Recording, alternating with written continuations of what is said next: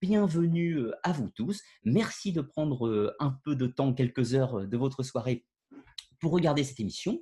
Peut-être que certains d'entre vous êtes en vacances, peut-être que d'autres non. Alors, bah, écoutez, ceux qui sont en vacances, passez, passez, un bon séjour là où vous êtes. Et ceux qui ne sont pas, qui ne sont pas en vacances, eh bien, écoutez, je vous souhaite de reprendre vos activités dans les meilleures conditions possibles. Voilà, donc apparemment, vous m'entendez bien. Je vois des petits messages sur le chat. Tout a l'air de, rouler à peu près correctement. Super. On va pouvoir démarrer l'émission. Alors, ce soir, c'est une émission vlog, donc une émission qui va euh, en live, hein, qui va durer sensiblement, euh, je vais vous dire à peu près deux heures, peut-être 2h30, peut-être un petit peu plus, suivant vos questions euh, en deuxième partie de l'émission. On verra en suivant encore une fois ce, que vous aurez, ce que vous aurez à me demander dans le chat. Alors, comme, euh, comme d'habitude, donc les émissions vlog, j'ai pour but de, faire des émissions un peu plus intimistes, un peu plus confidentielles, si on peut dire, enfin confidentielles, c'est pas privé, puisque je, vous le raconte en, live en l'occurrence, mais plus intimes. On, rentre un petit peu dans, ma personnalité éventuellement, afin que vous puissiez mieux me connaître et donc mieux comprendre un petit peu le cheminement de la, de la web TV, tout simplement. Alors, c'est des émissions qui peuvent être plus légères. Euh, sur leur aspect visuel, peut-on dire. Néanmoins, euh, on va essayer de donner du contenu pour égayer cette soirée, si l'on peut dire.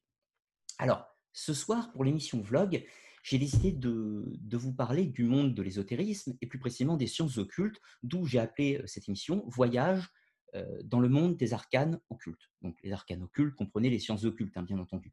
Donc, arcane, ça fait référence bien sûr à la chaîne, arcana, donc qui veut dire le secret en latin, ou les secrets, au sens ésotérique, bien sûr.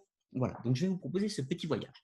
Alors, en quoi va consister ce voyage, justement? Eh bien, euh, dans une première partie, je vais vous parler de mon, témoignage, de mon témoignage personnel, de mon vécu personnel au sein des sciences occultes, vous raconter donc des anecdotes, euh, des choses qui me sont éventuellement arrivées, vous raconter un petit peu mon, expérience, mon vécu, euh, vous partager un petit peu ces, ces émotions, si l'on peut dire, de ma fréquentation du monde de l'ésotérisme, euh, avec un petit plan un petit peu, je vais vous, raconter un petit peu mon parcours depuis mon enfance jusqu'à euh, jusqu'à aujourd'hui, si l'on peut dire, assez grossièrement. Alors on va aller assez vite hein, pour, euh, pour raconter tout ça, bien entendu.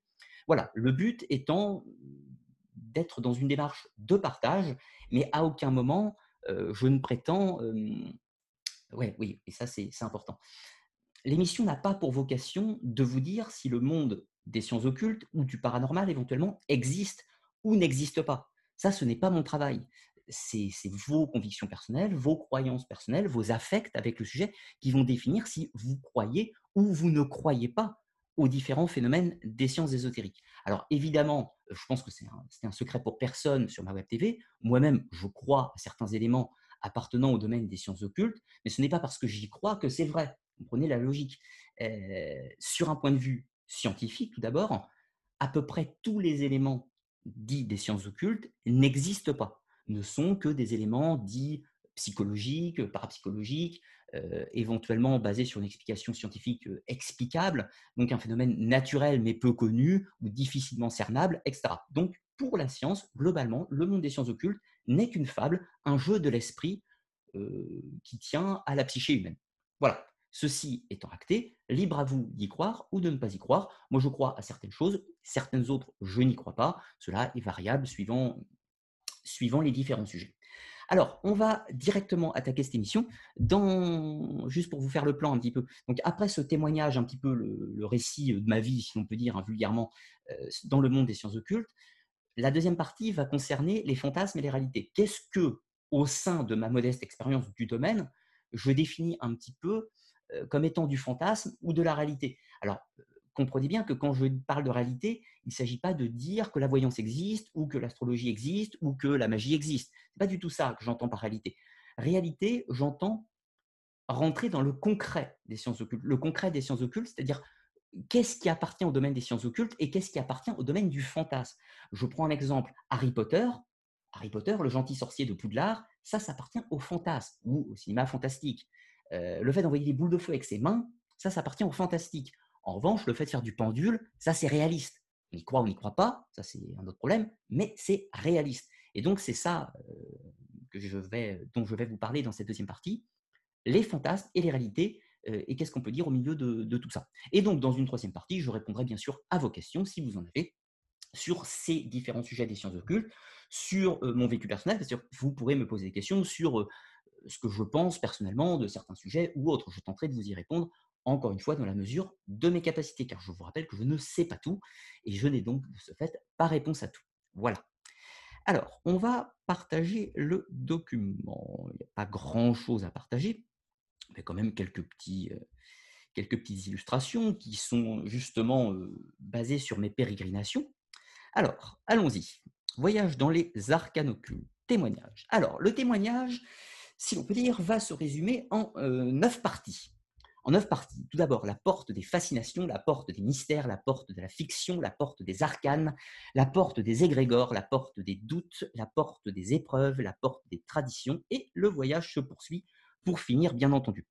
Alors, ceci n'est pas exhaustif, hein, c'est un découpage, un découpage arbitraire, peut-on dire, de, mon cheminement dans l'occulte. J'aurais pu le découper autrement, mais celui-ci me convenait, euh. Alors, bien sûr, euh, on est dans, dans, le souvenir pour une bonne partie de ces éléments, donc, vous m'excuserez s'il peut y avoir une petite variante d'une année ou deux, bien sûr, par rapport à certains éléments. J'ai tenté de rendre le récit cohérent, euh, cohérent pour qu'il soit facilement compréhensible, hein, bien sûr. Alors, pour les questions, euh, je vois que vous en posez dans le chat. Posez pas vos questions tout de suite, hein, posez-les en troisième partie d'émission. Euh, je vous dirai quand poser vos questions dans le chat, mais ne le faites pas tout de suite. Alors, tout d'abord, ma relation, si on peut dire, mon le début de mon voyage avec les, sciences secrètes ou les sciences occultes commence sensiblement vers l'âge de 6-7 ans. Alors, c'est relativement jeune, mais j'imagine que beaucoup d'entre vous, c'est également le cas. Alors, comment ça s'est déroulé un petit peu pour moi?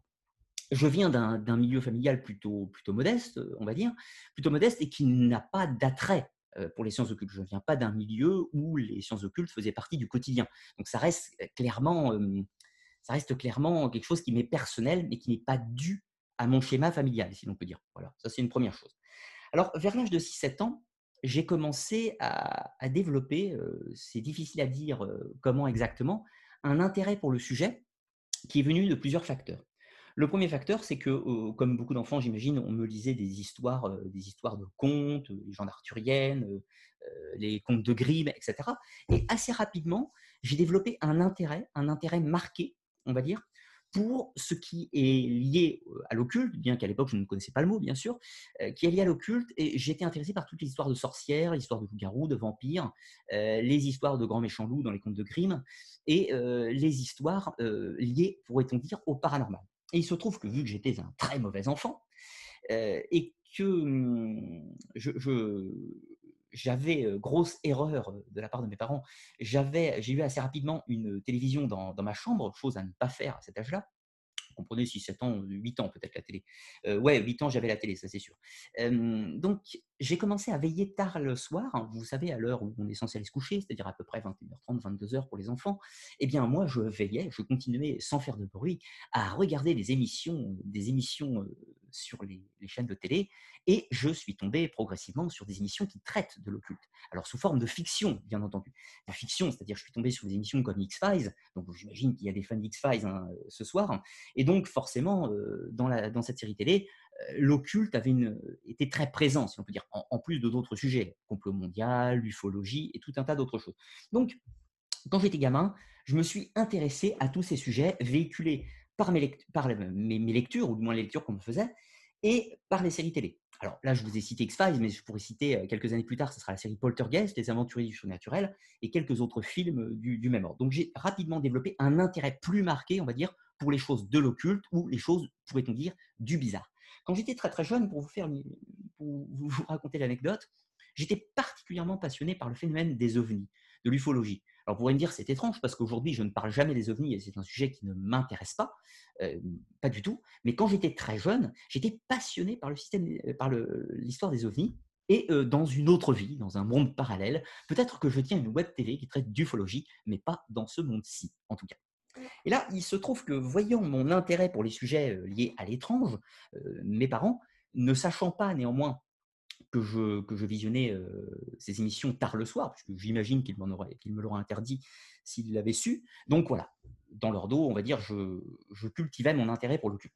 Donc assez rapidement, ma mère, en l'occurrence, a eu l'idée de m'acheter un bouquin. Et voyez-vous, il est encore ici, ce livre. ce livre, c'est ma Bible à moi on m'a offert ce bouquin à l'âge de 8 ans. à l'âge de 8 ans. Alors évidemment, pour un gamin de 8 ans, c'est une lecture absolument pas adaptée. C'est le livre des superstitions de Héloïse Mozzani.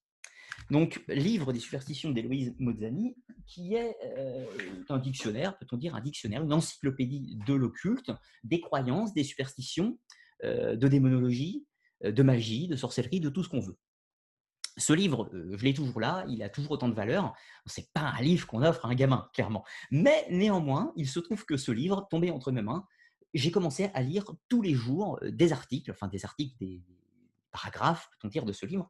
Et donc, j'ai continué à cultiver ma passion pour le culte.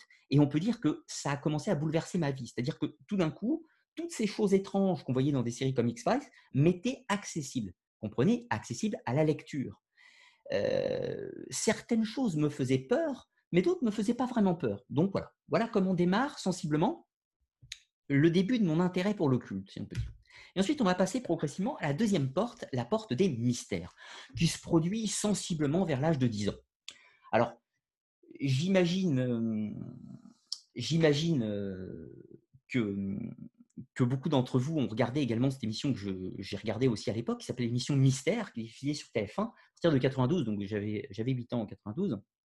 Euh, et j'ai continué à regarder pendant les deux années. Et on traitait de mystères euh, étranges. Alors, on traitait d'ufologie, on traitait de paranormal, de fantômes, euh, de combustion spontanée, de Rennes-le-Château, de Brocéliande et de tout un tas d'autres choses étranges. Alors, outre le fait que j'étais sûrement un petit peu trop jeune pour regarder cette émission, il se trouve que je les regardais. Donc, forcément, ça a éveillé mon intérêt.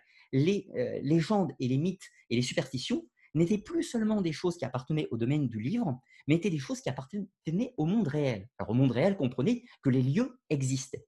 Rennes-le-Château était un lieu qui existait.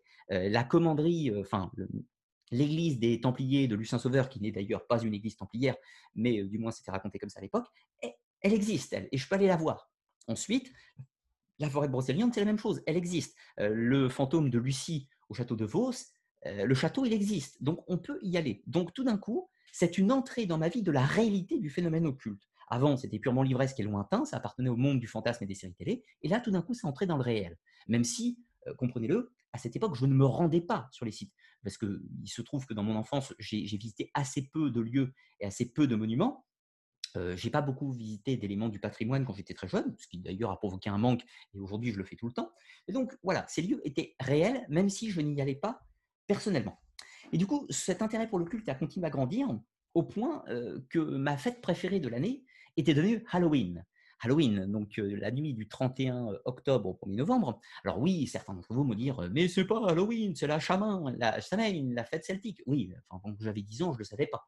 Quand j'avais 10 ans, je le savais pas, donc pour moi, c'était Halloween. C'était le moment où on se déguisait, et c'est le moment où, en fait, les mythes prenaient vie parce que les gens se déguisaient, les enfants se, costumaient en sorcières, en vampires et tout ce que vous voulez. Et donc, de ce fait, il y avait ce moment de l'année, c'était le seul moment où on pouvait vraiment profiter de cet environnement occulte, profiter de cet environnement occulte qui était absent toute l'année. Mais le jour d'Halloween, c'était le moment où tout le monde en parlait. C'était le moment où il y avait des émissions dans tous les sens dans les télévisions. Et moi, j'attendais avec impatience tous les ans le moment d'Halloween. Euh, je ne fêtais pas Halloween à titre personnel parce que ce n'était pas dans la culture de, ma famille, mais néanmoins, moi, discrètement, dans mon coin, dans ma chambre, eh ben, je faisais des petits trucs, je griffonnais sur des carnets, ce que je fais encore, hein, bien sûr, euh, et je regardais des émissions qui traitaient de ce sujet. Voilà mes premiers euh, intérêts, on va dire, pour le culte qui grandissait et qui devenait réel. Je pouvais un jour me rendre dans ces lieux, mais encore une fois, ce que je ne faisais pas à l'époque. Alors, autre chose, même si mon terreau familial n'était pas prédisposé à l'occulte, comme beaucoup de gens, et j'imagine que c'est sûrement votre cas, votre cas aussi, il n'est pas rare qu'un membre de votre famille ou autre pratique le pendule ou le tarot, etc. c'est des, des, événements qui sont relativement banals aujourd'hui. La plupart des gens ne croient pas aux sciences occultes, mais ont quand même un pendule. Ou les gens ne croient pas à l'occulte, ne croient pas à la mais vont quand même voir une voyante tous les six mois, etc. Et c'était le cas un petit peu dans mon environnement familial, où des gens euh, utiliser le pendule et le tarot. Donc forcément, j'ai voulu avoir mon propre pendule et mon propre tarot, même si, encore une fois, mon environnement familial n'avait aucune conscience de ma passion pour le culte. Ça restait pour eux sûrement juste une lubie d'enfant d'imitation de ce que faisaient les parents, ce qui n'était pas du tout le cas en réalité.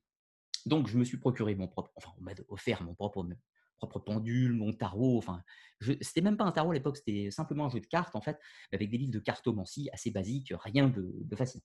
Donc voilà, euh, sensiblement vers 10-12 ans, je commençais à tirer les cartes, sans grand résultat d'ailleurs, et, et, du coup à utiliser un pendule très vulgairement. Précisons quand même que ma famille, est de tradition catholique, même s'ils ne sont pas pratiquants, donc j'étais moi-même croyant catholique à cette époque, sans grande sans grande particularité, peut-on dire. Rien de bien étrange. La situation va, va continuer à évoluer euh, avec le collège. Au collège, je me suis rendu compte d'un problème. Mon intérêt pour l'occulte, je ne le partageais pas dans ma famille, je ne le partageais pas dans, mon cercle immédiat, et je ne pouvais pas non plus le partager avec mes camarades d'école, puisque ce n'était pas un sujet facile à, aborder déjà, j'étais déjà passionné par ce sujet, et paradoxalement, c'était déjà en marge de, des centres d'intérêt de mes, euh, de mes collègues, de mes collègues collégiens. Donc, je n'en parlais pas, je ne partageais pas sur ces centres d'intérêt, et euh, je tentais d'avoir une vie à peu près normale, comme tout le monde, de m'intéresser aux mêmes choses que tout le monde, même si c'était un gros effort, puisque j'ai eu tendance, enfin, sûrement un défaut de fonctionnement peut-être, mais j'ai toujours eu une énorme difficulté, c'est toujours le cas actuellement, à m'intéresser aux choses du quotidien et aux choses du, banal, si l'on peut dire. Quelque chose qui, globalement, me laisse assez indifférent. Mes amis qui me connaissent très bien le savent. Voilà. Donc, je vivais dans une sorte de solitude par rapport à ma passion. J'étais tout seul dans mon coin et puis je cultivais tranquillement mon intérêt sans en faire, sans le partager avec personne. Et c'est là qu'intervient un gros changement. C'est la porte de la fiction. Alors, bien sûr, quand on s'intéresse à l'occultisme et qu'on est encore gamin, on n'achète pas des livres de Cornelius Agrippa, on n'achète pas des livres de Nostradamus, on n'achète pas des livres de Blavatsky, on n'achète pas non plus des livres de Stanislas Beta, tout simplement parce qu'on ne les connaît pas et parce que Internet n'existait pas à l'époque, et aussi parce que, encore une fois, vu que mon environnement familial ignorait ces sujets et ignorait aussi l'importance de cette passion dans ma vie, euh, ils n'ont pas cherché non plus à le cultiver, ce qui est tout à fait normal. D'ailleurs, ils ne l'auraient pas fait s'ils l'avaient su, ils auraient au contraire, je pense, plutôt tenté de m'en dissuader. Alors du coup, arrivé vers l'âge de 14 ans, ça a été une révolution pour moi qui s'est manifestée par des œuvres de fiction et qui ont encore une fois dupliqué, euh, pas dupliqué, mais euh, démultiplié mon intérêt pour l'occulte. Alors pour vous citer quelques exemples, je pourrais parler tout d'abord, des cartes, euh, des cartes Magic. Alors, les cartes Magic, c'est quoi? C'est un, jeu de, un jeu de plateau, un jeu de société qui se joue avec des cartes. Donc, des cartes fantasy, j'en ai pas là sous la main. Euh, j'en ai pas sous la main, mais bon, tous mes marque-pages sont faits de cartes Magic, pour la petite anecdote. Certains l'ont peut-être déjà remarqué sur des photos. Donc voilà, carte Magic, c'est un jeu de société qui a un certain succès, Magic l'Assemblée, ou The Gathering en anglais qui euh, nous emmène dans un multivers, donc un monde différent, avec des créatures fantastiques, de la mythologie, euh, des éléments qui appartiennent au monde de l'ésotérisme. Et donc, en fait, j'ai trouvé dans un jeu de société un intérêt pour l'occulte, euh, puisque ça, ça, parlait des choses qui me plaisaient. Et donc, j'ai joué naturellement à ce jeu de cartes, puisque ça véhiculait un symbolisme occulte. Et donc, fatalement, j'ai commencé à avoir des copains de jeu, mes potes de collège, qui sont toujours des amis d'ailleurs aujourd'hui pour certains d'entre eux, que je salue d'ailleurs au passage.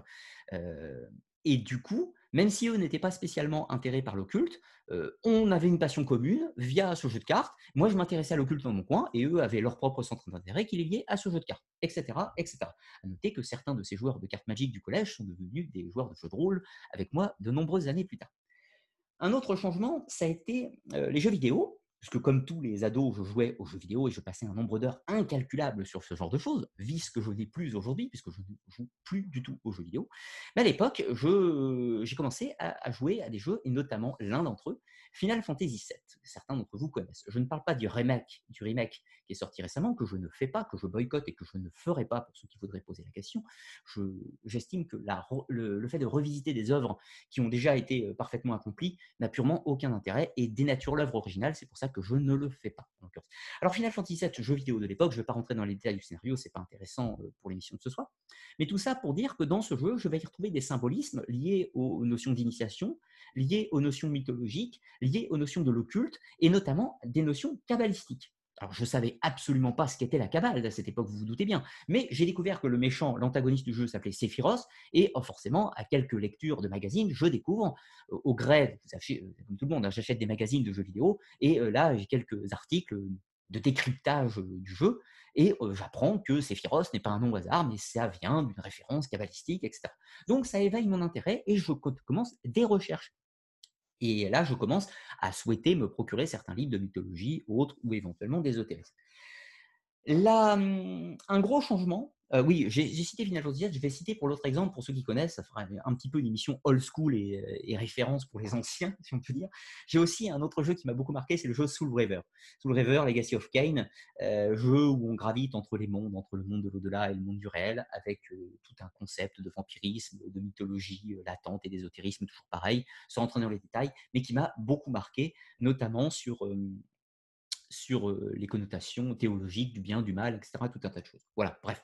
Donc une, adolescence, somme toute, à peu près normale, si ce n'est que j'étais passionné pour le culte. Et puis ensuite, chemin faisant, euh, un, événement va, quand même profondément marquer, euh, mon existence euh, à 17 ans. Précisons que j'ai une crise d'adolescence particulièrement ardue pour mes parents. Je n'étais pas un adolescent facile, même si ma crise d'adolescence s'est matérialisée plutôt sur le tard et sensiblement vers 17 ans. Donc, vers 17 ans, je commence à remettre en question tout un tas de codes, etc., notamment la religion chrétienne et tout un tas d'autres choses à l'époque. Et je fais la rencontre d'un ami que je ne vois malheureusement plus aujourd'hui. Il habite Bordeaux. Je ne citerai pas son nom, bien sûr, par euh, courtoisie. Mais bon, je rencontre un ami qui était un petit peu plus vieux que moi, d'un ou deux ans, et qui lui-même n'était pas intéressé par l'occulte, ni de près, ni de loin, mais avait une grande connaissance et une grande culture de ces sujets. Et donc, cet ami euh, m'a fait découvrir tout un monde que je ne connaissais pas, qui était celui du manga japonais. Alors, vous savez, à l'époque, j'étais comme tout le monde. Avant, je regardais le Club Dorothée quand j'étais plus jeune, du Zodiac, Dragon Ball Z, Ranma Demi, Nicky Larson, et tout un tas d'autres choses. Mais je n'avais pas accès au manga qui n'était pas arrivé en France encore, qui était uniquement en sous-titré japonais euh, et qu'il fallait se procurer dans des boutiques spécialisées. Et notamment, au milieu de ces découvertes, une série m'a profondément marqué, c'est la série Neon Genesis Evangelion, ou Evangelion.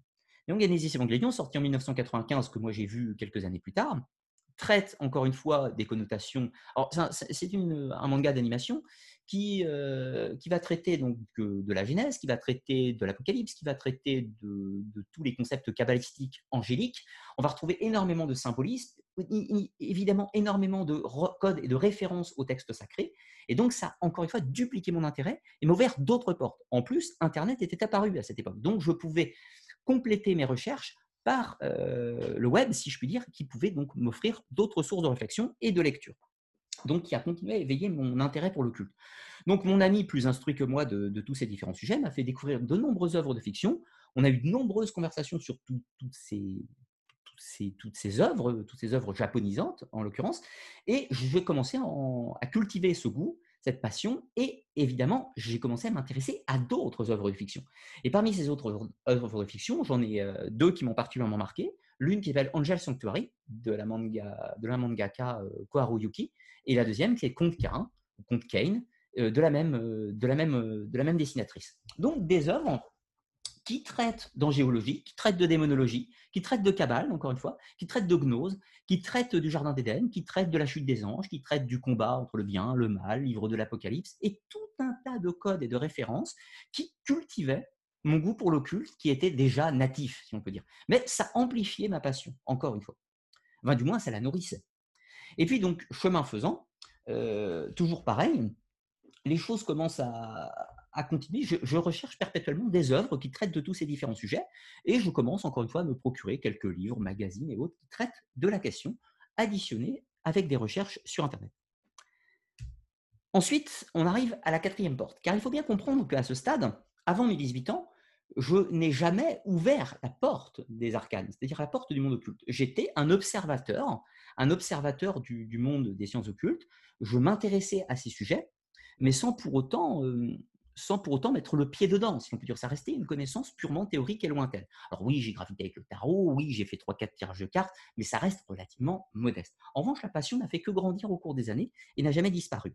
Alors, à partir de mes 18 ans, euh, les choses ont commencé à changer.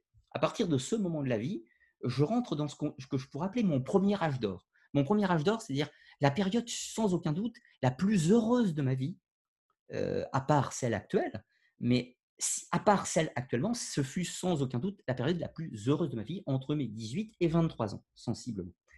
C'est à cette époque que je rencontre, euh, un tout petit peu avant, je rencontre celui qui est toujours d'ailleurs mon, meilleur ami, un autre personnage encore, un, autre, euh, un, an plus jeune que moi.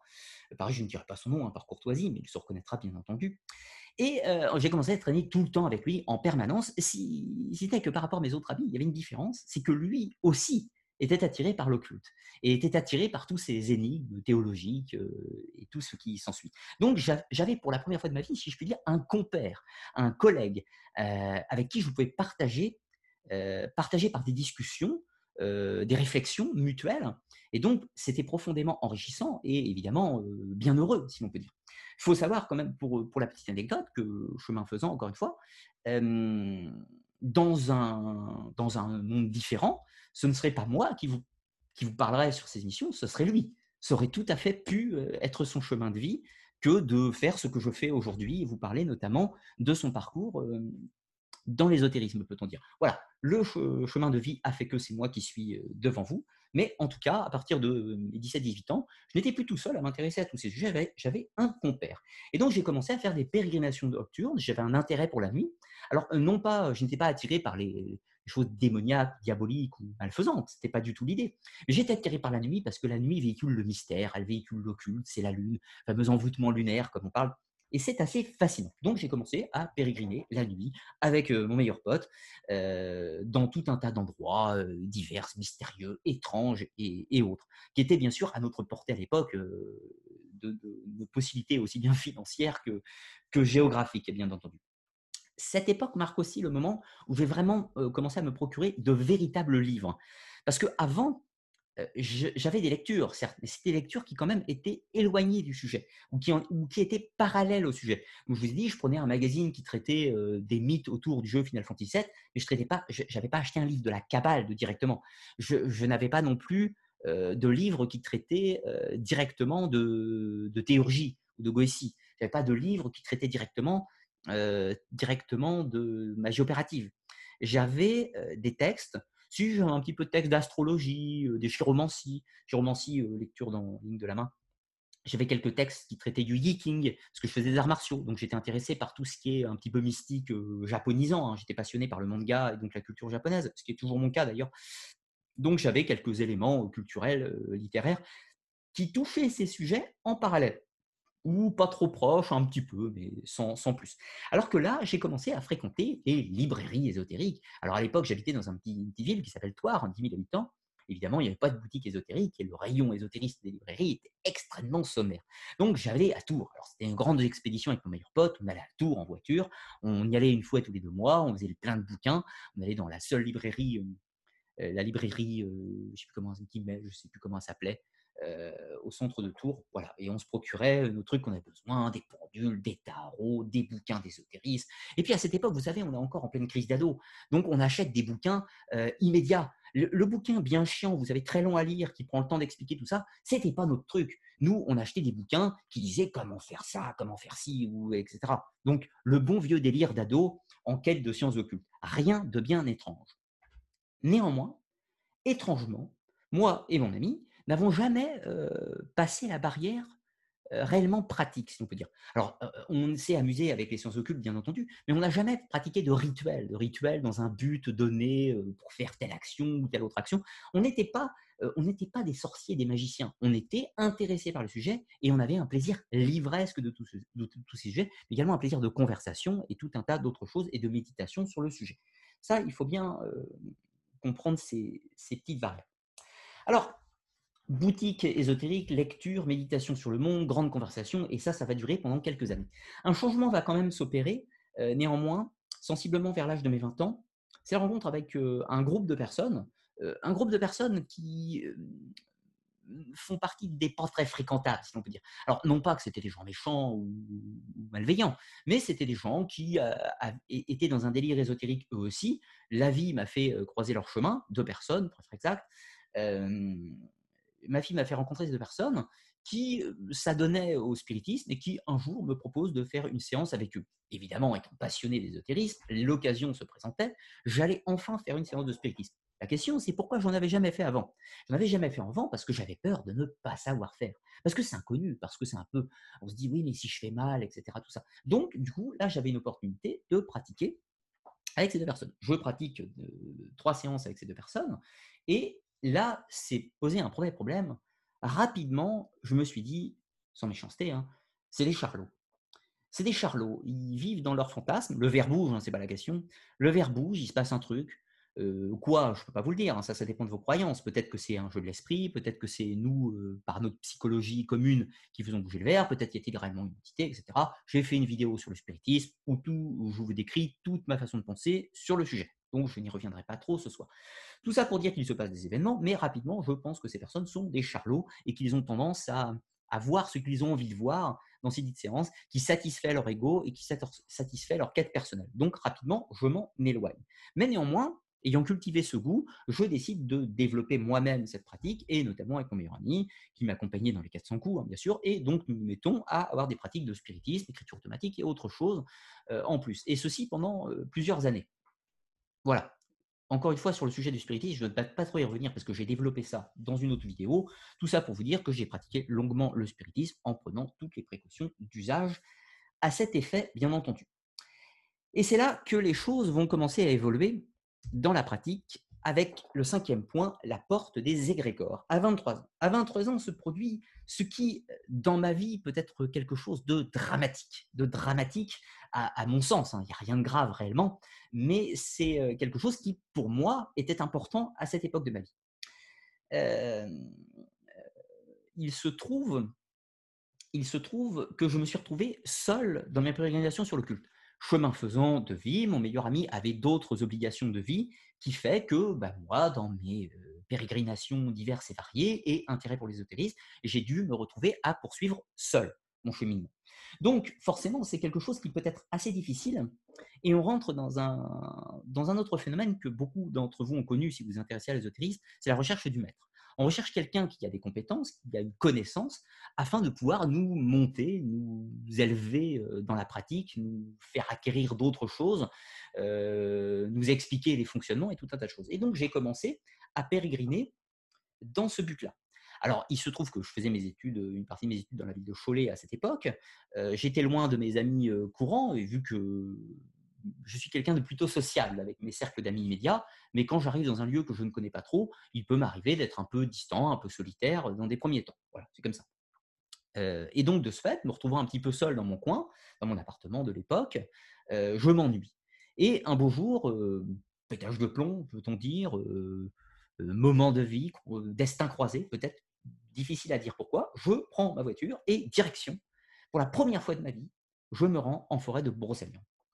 Et ça, c'est un changement capital dans, mon, dans. Il faut bien comprendre que tous mes intérêts pour le culte n'ont jamais gravité dans, la réalité des lieux parce que je venais d'une petite ville, parce que dans ma famille, on n'a jamais beaucoup voyagé, on n'a jamais visité beaucoup d'éléments du patrimoine, des lieux mystiques, etc. Donc, encore une fois, tous ces lieux qui m'intriguaient, ils étaient loin. Et tout d'un coup, j'étais à Cholet, j'étais un petit peu moins loin de la Bretagne. Donc, clac, la voiture, direction Brocéliande, deux jours, et je vais là-bas.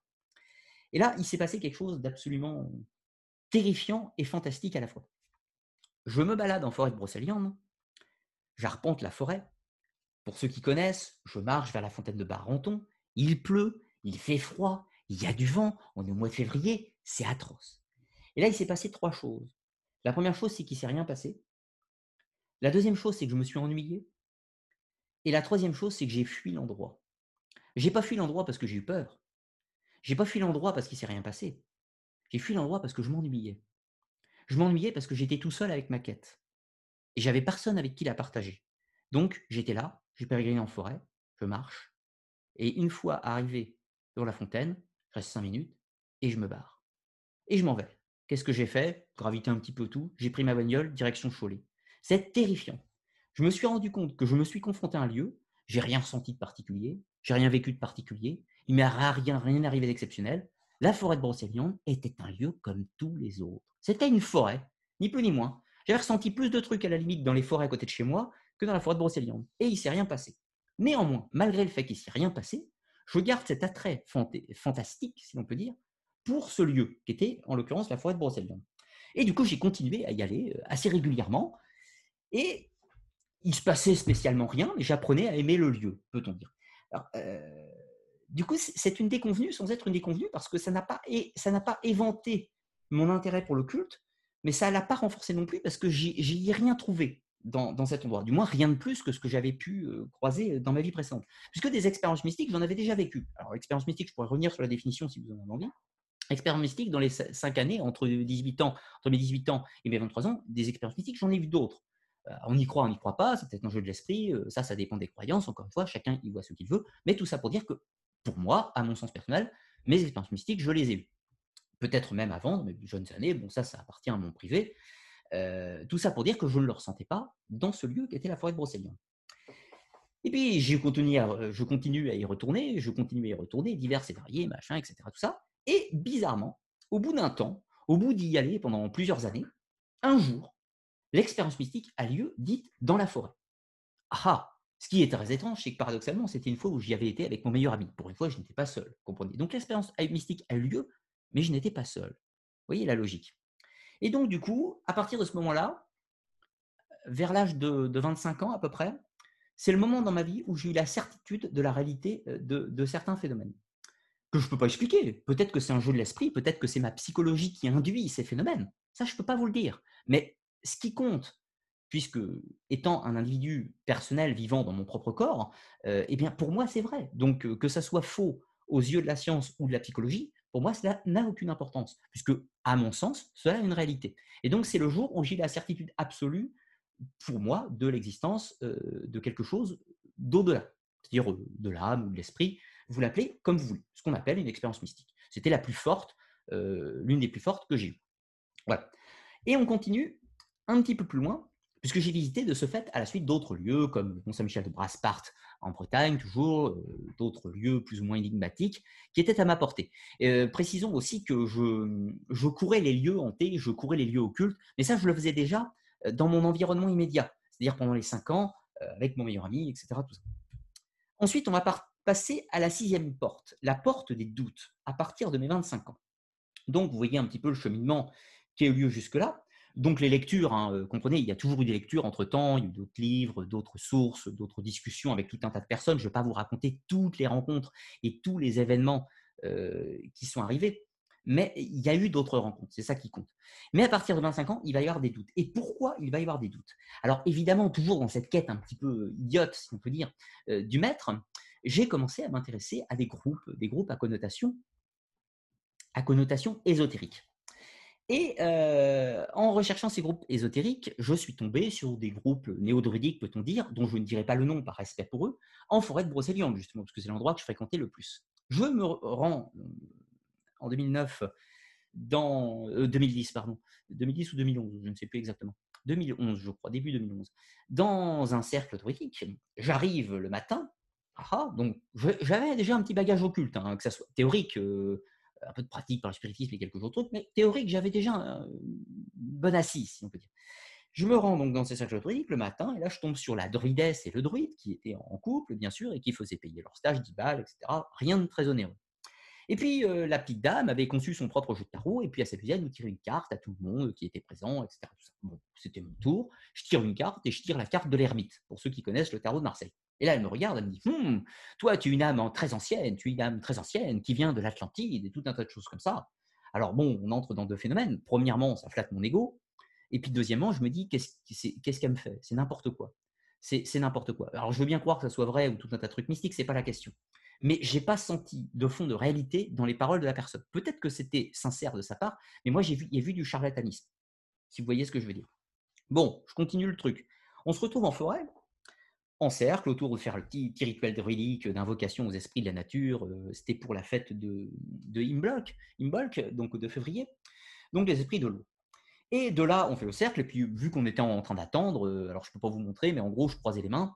Euh, je croisais les mains en attendant, pas comme dans voilà, serrer les mains, parce que c'est une position méditative qui me convient. Et puis là, le, druide du coin, enfin le druide dans son esprit, bien sûr, comprenez que pour moi, c'était pas un druide, me dit euh, On croise pas les mains, ici, on n'est pas chez les cathos. Ok, d'accord, ça commence bien. Le type commence à faire son incantation, ses trucs, il se passe globalement rien. Par contre, je vois tous les gens qui commencent à être sous le charme. Et puis je vois en fait le phénomène de l'égrégore collective, et donc j'ai été témoin directement donc un charlatanisme de masse avec ce qu'on pourrait appeler de, de, la suggestion de groupe par des phénomènes vecteurs euh, tout à fait explicables.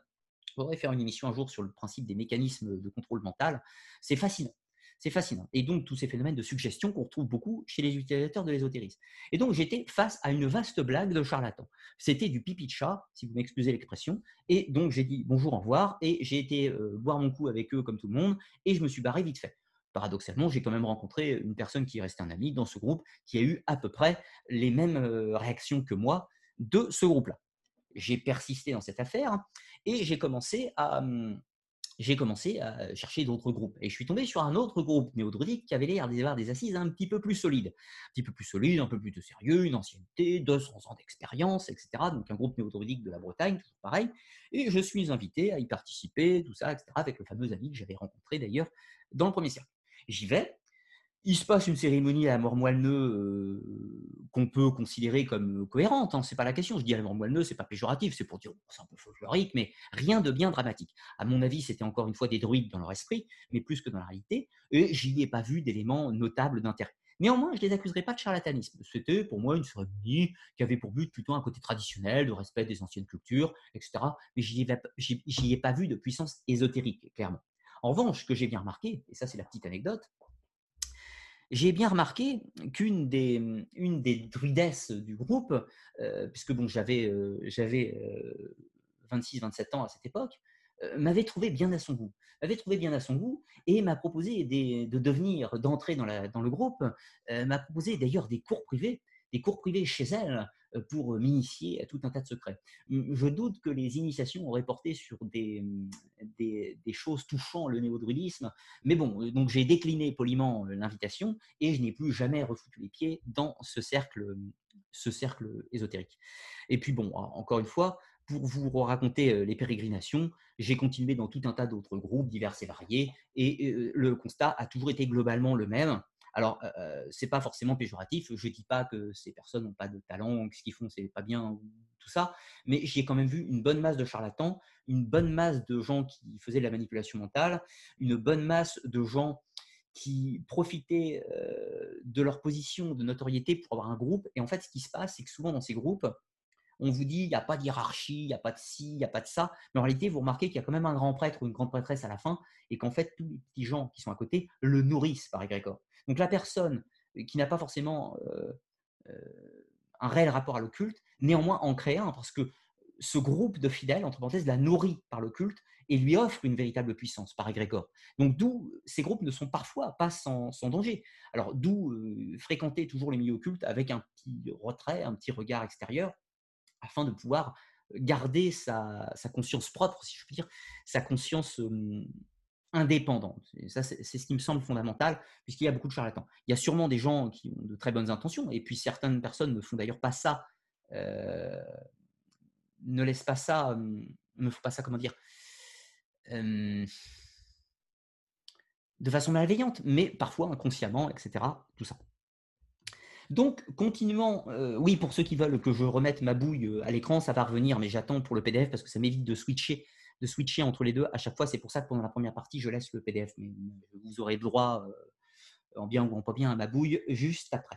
Donc, période de, doute, comme je disais, puisque je rencontre tous ces prophètes, tous ces faux prophètes, tous ces charlatans, tous ces imposteurs et tous ceux qui veulent, veulent me vendre du merveilleux euh, farfelu, si on peut dire. Et donc, j'en arrive à un constat, c'est que la moitié de mes lectures sur le domaine de l'ésotérisme sont à chier, que la plupart, c'est des livres, vous savez, écrits en gros caractères, en caractère 14, qui font 180 pages, et qui vont vous dire comment ouvrir votre troisième œil facilement, comment ouvrir votre troisième œil sans effort, comment pratiquer la magie avec la science des anges, comment euh, invoquer votre ange gardien et discuter avec lui la nuit parce qu'il est gentil, euh, comment euh, faire de la magie si vous n'avez pas le temps et que vous n'avez pas envie d'apprendre? alors, je caricature hein, volontairement. Mais voilà, vous voyez, c'est tous les livres de merde qui sont vendus 20 balles où vous allez aux conférences, que le type est habillé en blanc avec une barbe un petit peu, et puis qu'il vous serve un thé vert pendant l'entracte. La conférence dure 20 balles et il vous invite à venir à son stas qui coûte 500 balles. Et la conférence se résume à trois choses. Pendant la première moitié de la conférence, il va vous dire à quel point sa vie est géniale. La deuxième partie de la conférence, il va vous dire que la conférence, enfin, il va vous dire qu'il faut s'inscrire au stage euh, qui coûte 2500 balles. Et la troisième partie de la conférence, il va vous expliquer que si vous vous inscrivez à la conférence, vous allez devenir quelqu'un d'absolument génial et vous aurez une vie aussi merveilleuse que lui. Merci, au revoir. Merci d'avoir payé 20 balles. Merci d'avoir bu votre thé vert. Achetez le bouquin à 20 balles, écrit en caractère 14, qui fait 180 pages, sans se fouler le pied, quoi, si je puis dire. Bon, voilà. voilà. Donc ça, c'était 50% euh, de mes lectures avant. Et autant vous dire, c'est parti soit à la benne, soit dans, dans les œuvres, soit vendu sur eBay. Et donc, j'ai commencé à, avoir, comment dire, un certain dégoût pour ce monde-là, que je vais dire le New Age au sens global. Ça ne veut pas dire que tous les gens du New Age sont des abrutis et des charlatans, ça veut dire quand même qu'il y en a une bonne masse et une bonne quantité. Et donc, j'ai commencé à, à, voir un monde complètement pourri devant moi. On me parle en permanence de gens éveillés, de gens qui sont proches de tout un tas de choses. Et puis, c'est du, du flan, c'est du flan. C'est pas, pas des sciences occultes, c'est pas de l'occultisme, tout ça. Donc, du coup, continuons ce pèlerinage avec cette phase de doute et surtout ce qui vient après. Je vais revenir, hein, si vous avez des questions sur toutes ces anecdotes ou autre chose, par la suite, bien sûr. Alors, on arrive à la septième porte, la porte des épreuves, les fameux 29 ans. Alors, à 29 ans, il se trouve que ma vie a fait que j'ai euh, eu un nouveau euh, mini pétage de plomb. En pétage de plomb, vous n'y voyez rien de grave, mais en gros, j'en avais marre de mon boulot, j'en avais marre de ce que je faisais dans la vie. Alors, j'ai tout bazardé, j'ai tout viré, j'ai démissionné de mon boulot et j'ai commencé à voyager, j'ai commencé à visiter pays, je commence à m'amuser, parce que l'ésotérisme, c'était de la merde, parce que les sciences occultes, c'était de la merde, parce que euh, les groupes ésotériques, c'était des charlatans, parce que le New Age, c'était à chier, et parce que tout ça, c'était du flanc. Donc, la période des épreuves allait venir, tout à fait naturellement. J'ai commencé à vouloir m'éloigner, oublier complètement ce sujet. Et là, si certains de mes amis regardent cette émission, ils vont tout à fait comprendre pourquoi, entre mes, entre mes, mes 25 ans et mes 30 ans, pour être exact, j'ai pu passer pour quelqu'un qui ne s'intéressait pas à l'ésotérisme aux yeux de mes soirées quotidiennes, puisque je suis un grand fêtard, donc j'ai fait beaucoup de soirées diverses et variées, et donc de ce fait, euh, les gens qui m'ont connu dans cette phase de vie ont pu penser, euh, m'auraient pu ne pas soupçonner plutôt que j'étais intéressé par tous ces sujets. Donc je les salue, s'ils me voient, tout va bien. Et donc j'ai commencé à pérégriner un petit peu partout euh, dans cette phase de doute, et on arrive justement à la phase des épreuves à 29 ans. Alors bon, je voyageais un peu où je pouvais sur tous ces différents lieux, mais sans avoir d'attrait particulier pour l'occulte. J'étais plus intéressé par les paysages et tout un tas de choses, et le patrimoine, parce que je suis passionné par l'histoire hein, à côté. Jamais oublier ma passion pour l'histoire qui gravite à côté, bien entendu, mais ce n'était pas l'occulte qui m'attirait plus précisément. Mais il se trouve qu'à 29 ans, j'ai eu un petit accident de montagne. Alors je vous l'ai déjà raconté dans une autre vidéo, donc je ne vais pas revenir sur tous les détails. J'étais en train de me balader en Ariège, dans la vallée d'Orlu. J'étais en train de faire une randonnée avec un lac, et suite à une erreur technique lors d'une lors d'une randonnée, j'ai fait une chute d'une falaise. Je suis tombé de plusieurs, d'un un peu plus de 10 mètres d'une falaise dans un trou. Enfin, dans un trou, pas dans un trou, mais dans un lit de rivière asséché. Et je me suis cassé pas mal de trucs. Un bout du genou, un bout du coude, des côtes, des, vertèbres lombaires, etc.. Donc j'ai été immobilisé pendant un certain temps. J'ai totalement récupéré la santé au-delà de cet accident. au-delà de cet accident. Voilà, le repos, la rééducation. Enfin, j'ai fait ma rééducation moi-même parce que, étant donné que je suis prof de sport de, mon vrai métier d'origine, j'ai décidé de faire ma rééducation moi-même. Mais ça, c'est un choix. Je vous recommande d'aller voir un spécialiste si vous, arrive des choses euh, pas rigolotes comme ça. Donc voilà, pendant une certaine euh, période de temps, j'ai été sur le carreau. Je ne pouvais pas travailler. J'étais chez moi. Je ne pouvais pas faire la fête. Je ne pouvais pas sortir partout, faire mes activités quotidiennes. Et j'ai cette épreuve de vie. Je suis chez moi. Qu'est-ce que je fais? Donc, je lis, je dessine, je griffonne dans mes carnets, je navigue sur Internet, je lis des bouquins. Et il s'est passé d'ailleurs une chose hum, intrigante. J'ai ressenti le besoin à cette époque de, vendre tout un tas de choses. J'ai vendu tout un tas de mes jeux vidéo, j'ai vendu mes consoles, j'ai vendu tout un tas de bouquins, j'ai vendu tout un tas de choses que j'avais chez moi, j'en voulais plus, etc. Je voulais me débarrasser de tout un tas de choses. certains vont dire en alchimie, on veut se débarrasser de ces scories, de ces choses qui nous entravent, peut-être, si on a envie d'avoir un regard ésotérique. Alors, cet accident, certains euh, diront, bah oui, c'est pas de bol, d'autres diront c'est un chemin de vie, d'autres diront c'est une épreuve initiatique, d'autres diront c'est une épreuve, d'autres diront c'est un message. Moi, je n'en sais rien. Moi, je l'ai pris comme un, un croisement de vie, un moment où on change de cap. Voilà. Chacun l'interprète comme il veut, ces événements de vie. Mais pour moi, c'était un changement de cap assez violent. Et donc, pendant que j'étais sur le carreau, j'ai commencé à réfléchir à ce que je voulais faire de ma vie. Et pendant que je réfléchissais à ce que je voulais faire de ma vie, je recommençais à m'intéresser à tous ces sujets. Et c'est là qu'est né, intellectuellement, pas réellement avec des vidéos, mais c'est là qu'est né Arcana les mystères du monde, la web TV, tout simplement. J'ai eu mon accident le 13 août, le 13 août 2013, euh, et euh, j'ai pensé la création d'Arcana les mystères du monde, qui s'appelait pas comme ça à l'époque, il n'y avait pas de vidéo, j'y ai pensé en janvier 2014. Voilà, tout simplement. et j'ai eu quelques tests avant de créer la Web TV, tout un tas de choses. Ça a pris du temps puisque la Web TV en tant que telle est née en 2016, donc deux ans plus tard. Mais néanmoins, l'idée existait depuis deux ans. Et puis, du coup, j'ai commencé à changer mon, mon cheminement par rapport à l'occulte. La période de doute était franchie, la période d'épreuve a été faite. Il y a eu pas mal de déconvenus au cours de cette période, bien sûr, des épreuves, parce que l'épreuve, ce n'était pas juste l'accident, il y a eu d'autres épreuves, des épreuves dans les relations humaines, des épreuves dans tout un tas de choses, mais qui étaient peut-être nécessaires pour que je continue mon périple. Pour reprendre le document rapidement, nous arrivons donc à la huitième porte, la porte des traditions. Faisons un petit peu le bilan euh, de tout ça j'ai décidé de consacrer tout mon temps à l'étude de l'histoire euh, des énigmes, des mystères et aussi évidemment des sciences occultes.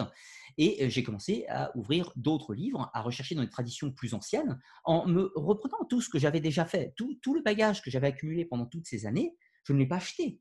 J'ai juste voulu aller plus loin. Et vu que je considérais, et je considère d'ailleurs toujours en partie que à peu près tout ce qui se fait dans l'ésotérisme moderne, c'est de la merde, désolé pour la vulgarité de mes propos, eh bien j'ai décidé de m'intéresser à la source des traditions. C'est ainsi que j'ai décidé de revenir aux fondamentaux, aux textes anciens, aux auteurs de l'Antiquité, aux auteurs de la Renaissance, d'aller chercher directement les livres de première main. Je ne prends plus un livre qui explique euh, l'histoire de l'ésotérisme écrit par un auteur du XXe siècle, je vais chercher les auteurs qu'il cite plus loin, dans le passé. Je vais à la recherche des traditions. J'ai ouvert la porte de la Kabbale, la porte de la gnose, la porte du soufisme, la porte de l'hermétisme, la porte de la sagesse des Chaldéens, les oracles chaldiques, j'ai ouvert la porte des textes de la gnose valentinienne, j'ai ouvert la porte de la Pistis Sophia, la porte des tables d'émeraude avec l'hermétisme, j'ai ouvert les portes d'alchimie, les portes de tout ce que vous voulez, des grimoires de l'époque, des clavicula salomonis et tout un tas d'autres choses. Ça ne veut pas dire que je pratique, ça veut dire que j'ai ouvert les textes. Et donc, je me suis nourri de toutes ces œuvres du passé afin de pouvoir aborder les sciences occultes grâce à la puissance de la connaissance et de l'histoire. Parce que ce que je reproche à l'ésotérisme aujourd'hui et beaucoup de praticiens des sciences occultes actuels, c'est qu'ils n'ont pas une bonne maîtrise de l'histoire. Et donc, une mauvaise maîtrise de ce que j'appelle les traditions. Je dis bien les traditions et je ne dis pas la tradition, puisque l'hypothèse d'une tradition est un grand débat euh, qui n'est pas le sujet de cette émission. Voilà globalement pour, euh, pour le cheminement. Autre point, sachez que quand j'ai ouvert la chaîne Arcana et Mystère du Monde en, en 2016, il y avait trois thématiques dans la chaîne. Histoire, archéologie et mythologie. Les sciences occultes n'en faisaient pas partie. Et donc, de ce fait, de ce fait euh, il m'a fallu six mois avant d'intégrer la quatrième thématique, qui est les sciences occultes, sur la Web TV. J'ai commencé à l'intégrer seulement en partir de décembre, novembre ou décembre 2016, donc au bout de six mois d'activité de la chaîne. Ça a été euh, de grands débats intellectuels entre moi et moi-même, si je puis dire, savoir si j'allais traiter la question des sciences occultes sur la Web TV. Et aujourd'hui, il semblerait que ce soit une des deux thématiques les plus visionnées sur ma chaîne. Donc, bah, écoutez, je suis plutôt content de l'avoir fait sur ce point. Alors, pour les petits points, le voyage se poursuit. Je ne prétends pas que les huit portes que j'ai exprimées dans mon cheminement initiatique personnel, peut-on dire, est, est fini. Il n'est absolument pas fini. Il ne fait que commencer. D'autres portes auront lieu demain. Seulement, ces autres portes, je ne les connais pas. Je les découvrirai en temps et en heure. Je me permets juste à l'état, à l'état actuel, de vous donner ces, cinq maximes dont les quatre premières sont personnelles et la, et la cinquième n'est pas de moi. La première de ces maximes, c'est si un individu se présente à vous et se prétend éveillé, vous savez, je suis éveillé à tout un tas de trucs, fuyez, fuyez le plus vite possible. Si vous doutez, si vous avez des doutes, lisez vérifiez, ouvrez des bouquins, allez chercher les sources, discutez. Encore, encore et encore. Si vous savez, si vous êtes un sachant, vous vous êtes perdu en chemin, vous vous êtes gouré quelque part, vous avez trébuché de la falaise, vous êtes tombé dans un trou, comme moi. Voilà. Au moment où on dit je sais, c'est plutôt mal barré. On ne sait jamais. On perfectionne, on augmente sa masse de connaissances, etc., autant que faire se peut, avec sagesse. Mais celui qui sait, hmm, méfiez-vous. Et ensuite, si vous avez peur euh, du monde précisément des sciences occultes, c'est très bien. Restez loin de la porte, restez loin de la porte de l'ésotérisme, car quand vous ouvrez cette porte, vous ne pourrez plus jamais, jamais, jamais la refermer. C'est comme ça. Donc si ça vous fait peur, si ça vous fait flipper, les histoires paranormales de Dame Blanche, les phénomènes de revenance, les poltergeists, si vous avez la trouille des invocations, de la démonologie, tous ces trucs-là, fuyez, restez loin et n'ouvrez pas ces sujets. restez sur une découverte culturelle lointaine, mais ne vous y intéressez pas plus. Voilà. Et la dernière maxime qui n'est pas de moi, c'est une maxime des sciences occultes que vous trouverez dans de nombreux livres. Ça se résume à ça, les sciences occultes. Savoir, vouloir, oser et se taire. C'est pour ça que de ma part, vous n'entendrez jamais parler de méthodes pratiques dites des sciences occultes, tout simplement. Et ensuite, euh, voilà, donc Arcane et Mystère du Monde, ça je vous en ai déjà parlé, et d'où j'ai changé récemment la bannière, comme vous avez pu le remarquer, avec un petit symbole templier d'un côté, le diable de Rennes-le-Château de l'autre côté, tout un tas de petits personnages. Alors pour la curiosité euh, qui aime bien connaître les détails de la chaîne, ici vous avez bien sûr ce cher Napoléon, parce que je suis un grand fan de Napoléon. Vous avez ici euh, Athéna, Athéna, déesse de la sagesse, Athéna, déesse de la sagesse, et sous son, vocable, donc euh, Athéna euh, en tant que Pistis Sophia, qui est donc la déesse de la sagesse, et donc une porteuse de connaissances. Ici, vous avez Marc-Antoine et Cléopâtre, ici, donc deux personnages qui me fascinent, qui représentent cet amour un petit peu impossible et destructeur de cette grande période romaine. Ici, vous avez Jacques de Molay, parce que j'avais besoin de mettre un templier, parce que je suis un grand passionné par l'ordre du Temple et ses mystères. Ici, vous avez Marie-Madeleine, symbole du féminin sacré, de la gnose et tout un tas de traditions initiatiques diverses et variées. Ici, vous avez Dionysos avec le serpent, donc le porteur de connaissances par excellence, qui fait en opposition de symétrie, vous l'aurez bien compris, avec Athéna la sagesse, donc l'initiatrice et l'initiateur. Et de l'autre côté, vous avez la tempérance, une des quatre vertus cardinales, puisque j'aime bien la représentation de la tempérance qui fait partie de la chaîne. Et en fond, vous avez un mitraeum, donc une sorte de temple symbolique à l'initiation au rite chtonien. Voilà globalement pour la symbolique de la bannière. Et on va passer ensuite dans la deuxième partie, les fantasmes et la réalité par rapport à tous ces différents sujets. Voilà. Alors, je vois que le chat, vous êtes assez actif. J'ai pas vu spécialement de modérateur, donc euh, j'espère que tout se passe bien.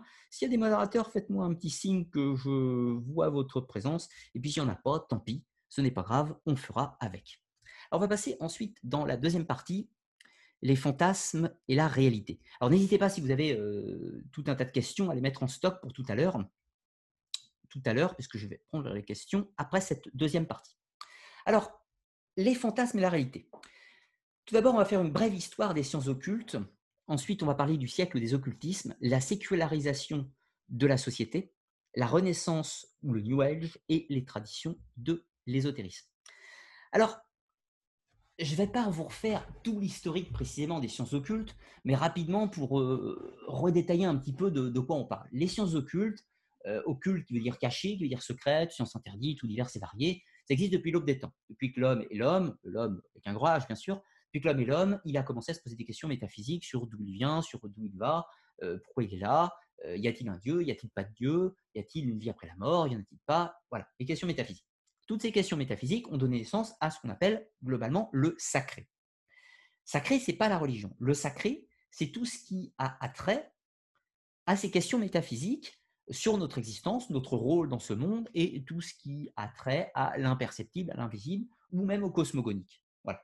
De là, de ces questions du sacré vont naître les religions, tout à fait naturellement. Les religions, les rituels, les chamans, les druides, euh, euh, tout ce que vous voulez, bien sûr. Mais au milieu de tout ça va naître également les pratiques, des pratiques rituelles qui ont pour but de manipuler ou d'agir euh, avec les forces de l'invisible. Depuis la nuit des temps, euh, des hommes ont hypothisé encore une fois l'existence d'esprit ou d'âme euh, qui existent euh, dans notre corps. C'est-à-dire qu'en gros, nous ne serions pas qu'un corps fait de chair, de, matière. Il y aurait une autre part de nous-mêmes qui serait, certains vont dire divine, subtile, astrale, invisible, tout ce que vous voulez. Donc les sciences occultes reposent sur ça. Des gens ont tenté de cultiver au cours du temps avec différentes écoles, différentes pratiques. Alors on en trouve des très bien et des pas bien du tout. Et puis arrive un moment euh, ces pratiques vont tenter de se codifier, bien sûr. Alors, on va avoir les cultes à mystère de l'Antiquité grecque, on va avoir euh, la magie codifiée chez les Chaldéens ou les Mésopotamiens, chez les Égyptiens. Toutes les traditions vont tenter de codifier leurs sciences occultes. Puis ensuite, il y aura aussi des dérives dans ces sciences occultes, puisque certains vont tenter de les manipuler à mauvais escient. Certains vont tenter euh, de faire des sacrifices pour provoquer le malheur sur autrui, provoquer la mort, provoquer des troubles ou tout un tas de choses malveillantes. Donc, fatalement, ces choses malveillantes seront combattues, notamment par les autorités. Euh, mais parfois, la juste mesure ne se fera pas. C'est-à-dire que certaines civilisations sont extrêmement tolérantes des sciences occultes, bonnes ou mauvaises. C'est le cas par exemple des Assyriens, c'est le cas des Mayas, c'est le cas des Chaldéens, euh, c'est le cas des Grecs. Et puis d'autres peuples seront moins tolérants et vont, euh, d'une façon manichéenne, ranger toute la pratique des sciences occultes dans le malveillant. C'est ainsi que, par exemple, chez les Hébreux, chez les Juifs pour être exact, toutes les sciences occultes, même la divination, sera considérée comme malveillante et sera proscrite et interdite. Plus tard, ce sera pareil dans le christianisme, ce sera pareil dans l'islam. Les sciences occultes seront considérées comme choses malveillantes et seront condamnées par diverses, diverses ou diverses bulles papales, suivant les traditions. Ce sera condamné. Donc euh, là, se produit une fracture, et c'est là qu'on peut réellement parler de sciences occultes. Les sciences occultes qui faisaient partie de la vie du commun à une époque, alors la vie du commun, ça ne veut pas dire que tout le monde les pratique, ça veut dire que ça fait partie des éléments courants de société. La notion de sciences occultes est omniprésente dans les cultures celtes, scandinaves, nordiques et grecques, à peu près tout le monde dans les campagnes a des rituels que l'on peut qualifier d'occultes, dans la période antique. Et puis, à partir des, religions monothéistes, la fracture manichéenne va se faire et les sciences occultes vont être rangées dans l'interdit, dans les choses dites diaboliques. Néanmoins, ces traditions vont continuer à perdurer. En réalité, dans les campagnes, on continue toujours à vénérer les fées des rivières, on continue toujours à accrocher une amulette sur sa porte, porter un talisman, il y a toujours des personnes qui tentent de faire des rituels malveillants dans les campagnes. Les sciences occultes ont toujours continué à exister. Elles vivaient simplement discrètes et en marge, d'où ce principe d'occultation qui n'est pas visible aux yeux de tous. Et donc, voilà, au niveau de l'histoire. À partir de la Renaissance, ces sciences occultes qui sont restées dans les traditions populaires, qui sont restées un petit peu dans, les traditions dites des campagnes, d'où le terme de paganisme qui est souvent utilisé en référence à ça. Euh, on utilise aussi le terme, vous savez, sorcellerie des campagnes. Eh bien, à la Renaissance, la redécouverte des textes antiques va faire que certains, euh, certaines personnes intéressées par ces sujets de l'occulte vont commencer à exhumer les vieux grimoires et vont commencer à réactualiser certaines pratiques qui se faisaient pendant l'Antiquité, parfois en les revisitant complètement. Et c'est là que vont naître les grandes pratiques théurgiques, goétiques, nécromantiques et tout un tas d'autres choses qui va se faire à la Renaissance. Elles seront bien sûr combattues, ça se produit en marge de la société, euh, pendant la période de la chasse aux sorcières. Donc la chasse aux sorcières a lieu à une époque où la plupart des gens qui seront condamnés sont probablement pas des sorciers, mais à l'époque, il y a aussi des vrais sorciers, des vrais sorciers bienveillants et d'autres malveillants. Donc il y aura des textes écrits comme le Lénégéton, euh, les clavicules à Salomonis, euh, le, grand le grand et le petit Albert, la poule noire, le grimoire d'Honorius III, et tout un tas d'autres textes des grimoires. Et cela va se poursuivre. Mais toujours en marge, puisque mal vu, voire interdite, voire condamnable au bûcher. Donc c'est discret. Et puis, un autre événement va se produire, c'est qu'à la fin du XVIIIe siècle, la société évoluant, euh, il y a certains penseurs et certains philosophes qui vont commencer à remettre en cause les dogmes des religions, qui vont commencer à remettre en cause l'état euh, mental de la société, si on peut dire, et on va commencer à entrer euh, dans le premier phénomène de désacralisation de la société, ou de sécularisation, donc là simplement, où on va avoir une certaine liberté de conscience, et ça c'est très bien. On va avoir l'arrêt des condamnations, l'arrêt de la chasse aux sorcières qui se produit fin 17e, euh, et qui, du coup, on arrête la condamnation pour sorcellerie, mais on arrête également de prendre au sérieux la sorcellerie. C'est-à-dire que la société savante de cette époque, l'Académie des sciences royales, la Royal Society en Angleterre, commence à dire la sorcellerie, ça n'existe pas, euh, les fantômes, ça n'existe pas, les démons, ça n'existe pas, et tout ça, c'est des vues de l'esprit. Voilà. Mais paradoxalement, les gens ne vont pas arrêter d'y croire pour autant. Et certaines personnes vont continuer à cultiver ces, arts, mais ces arts qui ne sont plus condamnés. Donc là, on va arriver au début du 19e siècle, où ces pratiques ésotériques ne sont plus condamnées et ne sont pas prises au sérieux par la science. Donc on va avoir la création de deux camps qui s'affrontent. D'un côté, le camp des rationalistes, les scientifiques, peut-on dire, et de l'autre côté, les adeptes de l'occulte, les adeptes de l'occulte qui, eux, sont partisans de toutes ces croyances et tout un tas de phénomènes ces deux camps vont commencer à s'éloigner progressivement et de façon quasi irréconciliable. On va en toucher un mot par la suite. Et donc, le 19e siècle, c'est le moment où tout le monde s'adonne au spiritisme, c'est le moment où c'est très mondain de faire des tables tournantes, tout le monde rejoint une fraternité secrète, ésotérique ou initiatique, euh, Rose-Croix, franc-maçonnerie, martinisme et tout un tas d'autres choses. L'ésotérisme est à la mode. Elle n'a jamais été autant à la mode et publique qu'au 19e siècle. C'est pour ça qu'on emploie le terme du siècle des occultistes. Énormément de textes seront produits à cette époque, et l'avantage qu'il y a, c'est que ceux qui établissent ces textes à cette époque, alors non pas qu'ils aient plus raison que d'autres, c'est pas la question, mais ils étaient précis. ils étaient précis, ils citaient leurs sources, ils étudiaient l'histoire des traditions. Et donc, les auteurs du 19e siècle, comme par exemple un Eliphas Lévy, un Stanislas de Guaita, euh, ou euh, par exemple un, euh, je sais pas son nom qui me vient en tête là immédiatement, un Jules Bois, sont des gens qui ont une érudition, une érudition de haute qualité. Alors, on peut ne pas être d'accord avec eux, on peut penser qu'ils sont dans la croyance et qu'ils ne sont pas dans les faits rationnels, ça c'est la liberté de chacun. Néanmoins, on ne peut pas mésestimer leurs compétences intellectuelles et leur, leur masse de connaissances acquises. Et donc, ce qui fait que leurs textes sont intéressants à l'étude, puisque ce sont des, termes, des, textes quand même complets qui étudient profondément le sujet, et sans aucune entrave et sans aucune limite, ce que leur siècle leur permet. Et puis ensuite, on va passer dans le XXe siècle. Alors le XXe siècle va euh, établir une autre, barrière, c'est que cette fois-ci, euh, la, la, sécularisation de la société sera, euh, sera actée, et pas tellement au début du XXe, mais plutôt dans les années 20-30, 1920-1930, on va avoir une certaine masse de la population qui va devenir progressivement majoritaire, elle est majoritaire aujourd'hui, qui entre dans un rationalisme et qui dit tout ça, ça n'existe pas, c'est de la merde, l'âme, ça n'existe pas, l'esprit, ça n'existe pas, on va tous mourir, nous ne sommes que poussière, nous, euh, tous ces phénomènes parapsychologiques ne sont qu'une vue de l'esprit. Et donc, l'analyse scientifique va commencer à établir son propre dogme. Alors, Comment on peut résumer le monde scientifique vis-à-vis de l'occulte? Il y a trois catégories.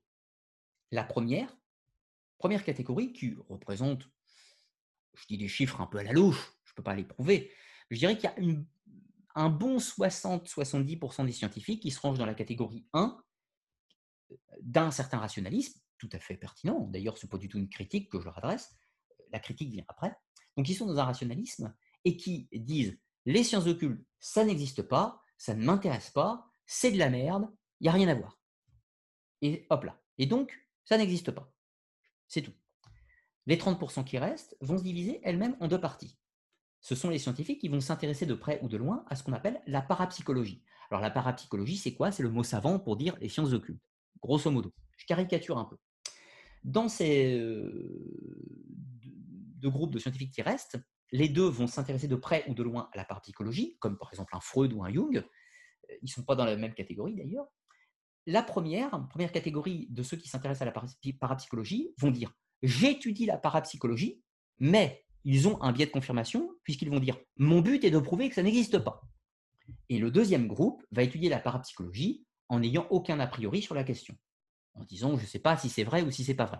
Donc évidemment, ça fait que le monde de la science c'est mis à une certaine distance des sciences occultes en disant il n'y a rien à voir. Mais euh, prouver l'existence de l'âme, aujourd'hui on ne peut pas prouver l'existence de l'âme, mais on ne peut pas non plus prouver qu'elle n'existe pas. Et vous voyez toute la difficulté du monde de l'ésotérisme se gravite ici. C'est que par nature, énormément d'éléments dits de l'ésotérisme, ou plus précisément des sciences occultes, énormément d'éléments sont impossibles à prouver, mais de la même façon, il est impossible de prouver qu'il n'existe pas. C'est très très très délicat. D'où, et c'est mon postulat, je pense que quand on s'intéresse à différents sujets, chacun sa croyance et n'empiétons pas sur celle des autres. Moi, je crois à certaines choses, mais c'est votre liberté d'y croire ou de ne pas y croire. Je ne prétends pas détenir la vérité. Et je vous invite à la même réflexion sur n'importe quelle personne que vous écouterez ou pas sur ces différents sujets. Voilà. Alors, la sécularisation de la société, en bien ou en mal, euh, a provoqué aussi un éloignement du sacré. Aujourd'hui, on a commencé à s'éloigner de toute notion du sacré pour entrer dans cette fatalité un petit peu de la vie, euh, qui est, euh, de toute façon, on va tous mourir, alors il faut juste profiter de la vie éphémère le temps qu'elle dure. Et puis, ce qui est totalement, de ce fait, l'inverse d'une vision sacrée de la société. Je ne parle pas de religion, je parle de sacré. Ce n'est pas la même chose. Mais donc, cela va engendrer une autre réaction, une sorte de réaction. Et cette réaction d'inversion face à la sécularisation de la société, ce sera le New Age, ou la renaissance de l'ésotérisme. Il va y avoir de nombreux penseurs de cette époque, Alice Bailey, euh, Margaret Murray, Gerald Gardner, Alistair Crowley et de nombreux autres, on pourrait même inclure René Guénon dans cette affaire, qui vont tenter de rafraîchir l'ésotérisme, qui vont tenter de lui redonner un nouveau visage en tentant, et c'est à mon sens une erreur capitale, à mon sens, hein, tenter, à, mon sens, d'y inclure parfois des éléments rationnels de science. Et je pense que c'est une erreur absolue. Ça ne sert à rien d'essayer de prouver l'ésotérisme avec la science, à mon sens. Euh, et de ce fait, ils vont redonner un élan à cet ésotérisme, mais vont, pour prendre un terme un petit peu anachronique, ils vont l'ubériser. Ça ne veut pas dire que leurs textes sont mauvais, ça veut dire qu'ils vont l'ubériser. Et aujourd'hui, tout ce qui va être créé dans cet occultisme des années 30 à 50 sera une sorte d'ésotérisme immédiat d'accès à la carte euh, bas de gamme un petit peu. C'est comme si on avait aujourd'hui un courant néo-druidique comme ceux que j'ai pu fréquenter à quelques occasions, qui vous parle d'ésotérisme, qui vous parle de runes, qui vous parle de chakras, qui vous parle de tradition mystique et de tradition primordiale, sans avoir aucune connaissance basique des textes, euh, des textes auxquels ils font référence. Donc, on est sur des sachants qui ne connaissent pas leurs propres sources. Et là, on est dans une ubérisation complète où on finit par s'autociter, s'autociter, développant une sorte d'ésotérisme bas de gamme à la carte sans effort. D'où la dernière partie euh, de cette différence entre fantasme et réalité, d'ailleurs je vais revenir sur la notion de fantasme et réalité parce que j'en ai pas tellement parlé en réalité, euh, d'où cela va engendrer également euh, une autre réaction, mais qui a toujours existé, mais d'une façon plutôt discrète et d'une façon plutôt, plutôt modeste, c'est la préservation des traditions au cours du temps. Il y a en effet des gens qui s'intéressent réellement à l'ésotérisme, qui maintiennent les traditions avec une étude, etc., précise, historique, concrète, des textes d'époque, des sources. Seulement cela, vous ne les entendez pas. Ils vous parleront d'ésotérisme, ils vous parleront de l'histoire de l'ésotérisme, ils vous parleront des penseurs de l'ésotérisme, mais jamais vous expliqueront comment marche l'ésotérisme, ni comment marchent les sciences occultes. Jamais. Voilà, tout simplement. Et donc, cette petite variable entre fantasme et réalité. Qu'est-ce qui est de l'ordre du fantasme dans l'ésotérisme et qu'est-ce qui est de l'ordre de la réalité? Alors, je reprends mon exemple un petit peu d'Harry Potter avoir une baguette magique et lancer des sortilèges avec, avec faire apparaître un serpent, faire euh, apparaître une boule de feu ou un, ou un hippogriffe, ça c'est de l'ordre du fantasme, c'est de l'ordre du cinéma, c'est de l'ordre de la science-fiction ou du fantastique. C'est pas une critique, c'est très bien, mais ça c'est pas des sciences occultes. Alors aussi autre chose, le coup de la tabouija avec le verre qui bouge, bah, je vous invite, si vous avez l'occasion dans votre vie d'essayer une séance de spiritisme, le verre bouge.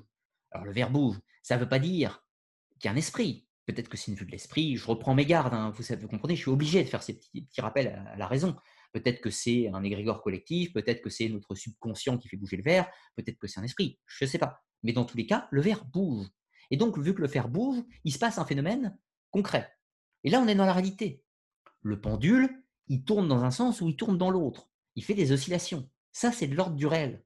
Quand vous tirez des cartes, il y a des cartes. C'est de l'ordre du réel. Voilà. Quand il y a une séance de spiritisme et que vous voyez les murs bouger dans les films, avec un esprit qui apparaît dans la pièce, avec une épée de feu ou tout ce que vous voulez, ça c'est de l'ordre du fantastique. Et c'est ça le gros problème de l'ésotérisme et des sciences occultes, enfin les sciences occultes plus précisément, c'est que les sciences occultes, c'est pas de la science-fiction. Les sciences occultes, c'est pas des apparitions avec des épées de feu et avec des tenues, euh, des tenues, euh, des tenues androgynes en cuir euh, des tenues androgynes en cuir avec, euh, avec des cheveux hirsutes peints en bleu, ça, c'est pas, c'est, pas euh, des sciences occultes. Les sciences occultes, c'est invisible. Voilà, c'est invisible. Vous le voyez pas et vous le verrez jamais. C'est ça la base même des sciences occultes. La base des sciences occultes, c'est que si le verre bouge, mais vous ne savez pas ce qu'il fait bouger, si c'est vous ou un esprit. Et donc, c'est des sciences occultes. Le pendule, il tourne.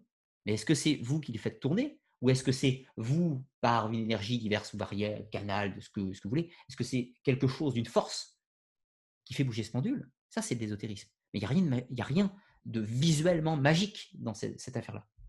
Est-ce que quand vous faites du tarot, est-ce que ce qui est magique, c'est les cartes avec des sortilèges qui apparaissent, ou est-ce que c'est simplement votre interprétation des cartes par rapport à l'étude théorique que vous avez faite en amont?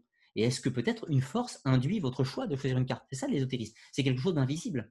Est-ce que quand vous faites de l'écriture automatique, il y a un esprit visuellement derrière vous qui vous fait bouger le bras? Non, vous ne le voyez pas. C'est quelque chose, peut-être votre subconscient, peut-être une force invisible qui fait bouger votre bras. Mais ce n'est pas un mec derrière vous, bien visible par autrui. Donc, le monde de l'occulte, il est invisible. Voilà. Alors maintenant, vous allez me dire, oui, mais peut-être qu'en éveillant son esprit, j'ai horreur de ce mot, peut-être qu'en éveillant son esprit, on peut voir des choses. Oui, mais pas physiquement. C'est-à-dire que vous, votre corps physique, il est dans une réalité tangible, dans une réalité observable. Moi, là, je touche mon bureau, je touche mon spot, je touche mon ordinateur.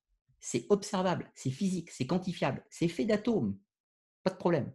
Or, le monde de l'occulte, il n'appartient pas à ce monde-là. Il appartient à l'hypothèse, du moins, il appartient à l'autre monde, si tant est que cet autre monde existe. Or, cet autre monde, il n'est pas fait d'atomes, il n'est pas fait d'éléments de matière. Donc, fatalement, je n'ai aucune possibilité avec mes organes physiques, mes yeux, mes oreilles, pour le voir. Si j'entends des choses liées à l'occulte, je ne les entends pas avec mes oreilles, je les entends avec mon âme. Si je vois des choses du monde occulte, je ne les vois pas avec mes yeux, je les vois avec mon âme, etc. etc.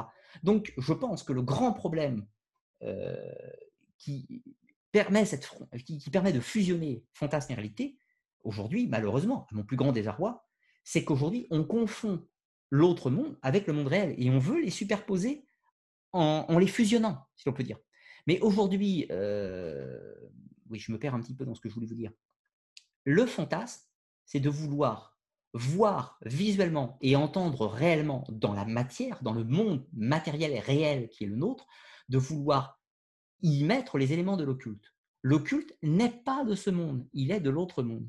Et sur ce point, je pense, et cela je vous donne un point de vue tout à fait personnel, puisque d'ailleurs c'est une théorie tout à fait personnelle, je pense que c'est les Grecs qui avaient raison dans l'Antiquité, à dire que justement le monde de la matière était né de Gaïa et le monde de l'occulte ou de l'invisible était né de Nyx, les deux mères de la réalité, et que notre corps se trouve dans la matière et notre âme se trouve dans l'autre monde. Voilà. Il se trouve que l'âme et le corps sont reliés, liés ensemble. Nous avons donc un pied dans la réalité et un pied dans la non-réalité. Mais cette non-réalité est peut-être tout aussi réelle que notre monde réel, si vous voyez la logique. Donc, pour ne pas sombrer dans les fantasmes du monde des sciences occultes, je pense qu'il ne faut jamais oublier que l'occulte n'a pas attrait à la réalité physique, mais allié attrait au monde de l'occulte, c'est-à-dire à, l'autre, tout simplement. Et je pense que c'est la meilleure façon d'aborder le phénomène des sciences occultes. Voilà ce que je voulais dire pour séparer fantasme et réalité. Et j'ai fini cette deuxième partie. Alors, autre chose, je vais répondre à vos questions, mais j'hésiterai pas, euh, puisque c'est un petit peu le but de l'émission, qui est quand même sous une forme de témoignage, donc j'hésiterai pas, suivant la question, à l'augmenter, si je puis dire, avec une anecdote personnelle ou un événement lié justement à mon voyage dans le monde euh, de l'ésotérisme, enfin des sciences occultes. Alors, remontons plus haut.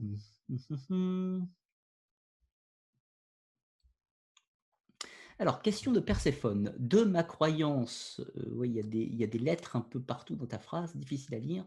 De ma croyance, galaxie fractale, énergie négative positive, astre, corps, céleste, céleste désastre, devoir réaligner, l'être est-il une force de notre vivant? Pour vous, c'est quoi l'être? Euh, Je suis. J'ai des difficultés à comprendre ta question. Euh, si tu pouvais poser une question plus, facile dans, son intitulé, que je puisse plus facilement cerner ce que tu, souhaites. Parce que pour vous, c'est quoi l'être? L'être, pour moi, c'est l'intégralité, assez rapidement, c'est l'intégralité de tout ce qui nous constitue. nous constitue, c'est-à-dire que je suis un corps, je suis une âme, un esprit, éventuellement tout un tas d'autres choses. Je suis une pensée, je suis une conscience, je suis un moi, un surmoi, un, un, un ça, un, j'ai dit le moi, j'ai dit le ça, voilà, enfin les cinq composantes de, de l'esprit de, Jung ou de Freud, je ne sais plus, plus, plus d'autres concepts métaphysiques. Pour moi, si je devais le simplifier au, minimum, au minimum, hein, je dis bien, je vais reprendre un petit peu la pensée, la pensée pythagoricienne, qui est que je suis trois choses à la fois, qui elles-mêmes peuvent être subdivisées, c'est-à-dire je suis, je pense, pour moi, dans mes croyances, un corps, une psyché, c'est-à-dire une âme, et un pneuma, c'est-à-dire un esprit réduit au minimum, c'est comme ça que je le, je le conçois. Attention, s'il n'y a pas marqué question devant les dites questions, je ne les verrai pas et ne serai pas en capacité d'y répondre. Mon chat fait des siennes. Alors, question de Tug.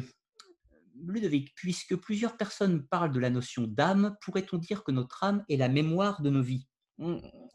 En fait, le problème de, l'âme, c'est que la définition va varier au cours des traditions et des civilisations. Et c'est là, en fait, tout l'intérêt, tout l'intérêt de, la recherche de, l'histoire et des traditions, c'est qu'on va comprendre que le mot âme, suivant dans quel contexte on se place, il ne veut pas dire la même chose. Par exemple, je reprends mon anecdote en forêt de Brocéliande avec euh, les druides. Euh, on me dit tu es une très vieille âme. Une très vieille âme. Ça veut dire quoi? Ça veut dire quoi par rapport à mon interlocuteur? Parce que c'est ça qui compte. C'est pas moi qui dis je suis une âme, c'est la personne qui dit ça. Donc la personne est une druidesse. Elle met sa croyance dans, du pseudo-druidisme réactualisé New Age avec des chakras et des runes, tout ce qu'on veut. Et la personne, pour elle, âme, c'est mon moi supérieur. Mon moi supérieur. Donc, est-ce que mon moi supérieur est très ancien? C'est ça qu'elle veut dire. Bah, si je considère par rapport à mes croyances à moi que ce qu'elle veut dire, en fait, c'est esprit, je est-ce que je suis une vieille âme? Oui, dans ce cas, parce que mon esprit date de l'origine des temps, comme le vôtre d'ailleurs. Donc, de ce fait, oui, mon esprit date de l'émanation. Donc, forcément, il est vieux. Mais si j'actualise âme dans la pensée gréco-hellénistique, est-ce que ma psyché est vieille? Bah, non, elle daterait plutôt de la création de mon corps. Donc, du coup, suivant l'interlocuteur et suivant la tradition, ça ne veut pas dire la même chose. Donc, la difficulté de l'emploi des mots, il faut pouvoir se comprendre. Donc, est-ce que notre âme est la mémoire de nos vies? Eh bien, déjà, il faudrait savoir si oui ou non, nous avons plusieurs vies. Je vais vous raconter une anecdote par rapport à ça. J'ai rencontré au cours de mes pérégrinations dans le monde de l'ésotérisme énormément de gens qui étaient des réincarnations, qui étaient la réincarnation de Cléopâtre, de Jules César, de Louis XIV, de Napoléon, de Eliphas Lévy, même d'Alistair Crowley, et j'ai même rencontré plusieurs fois des réincarnations de Jésus, d'après leur dire. Je leur laisse euh, ses propos, bien sûr. J'ai rencontré énormément de réincarnations de tout un tas de gens célèbres. Quelle chance euh, Et euh, j'ai rencontré assez peu, inversement, de gens qui étaient la réincarnation de gens modestes. Alors, pour faire un, ratio, je pense avoir rencontré 95% des gens que j'ai rencontrés qui parlaient de réincarnation prétendaient être la réincarnation d'une personne éminemment célèbre. Et ce qui est marrant, parce que leur vie actuelle était plutôt modeste, mais par contre, ils étaient quand même la réincarnation d'une personne illustre. Chapeau. Et puis, les 5% restants étaient plutôt des réincarnations de gens modestes. Et bizarrement, les gens qui prétendaient être la réincarnation de gens plutôt modestes m'apparaissaient beaucoup plus savantes du sujet. Je m'exprime, enfin, je, m'explique. Les gens qui prétendaient être la réincarnation de gens plutôt modestes, sans citer leur nom bien sûr, me décrivaient des détails de vie courante de leur époque, qui étaient assez cohérents par rapport aux yeux de l'historien.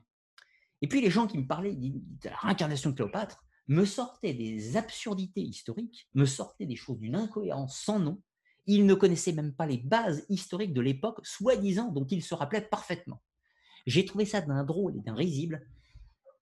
Je suis désolé encore une fois de la violence de mes propos, mais je pense que 95% des gens qui se prétendent la réincarnation du personnage célèbre, je pense que ce sont des mythomanes. Je pense que ce sont des charlatans, pas forcément méchamment, mais je pense que c'est un jeu de l'esprit, ni plus ni moins. Alors peut-être que je dis ça parce que je suis jaloux de ne pas être la réincarnation d'un personnage célèbre. Non, en fait, je ne sais pas si je suis la réincarnation d'un personnage célèbre. Je, n'ai pas accès, euh, je n'ai pas à ce jour eu accès à mes euh, vies passées, si tant est qu'elles existent. Donc, euh, est-ce que l'âme est la mémoire de nos vies passées Eh bien, actuellement, il faudrait prouver qu'on ait des vies passées, ce que je ne peux pas affirmer à l'état actuel. Je n'ai rien contre l'idée, mais je ne peux pas l'affirmer non plus.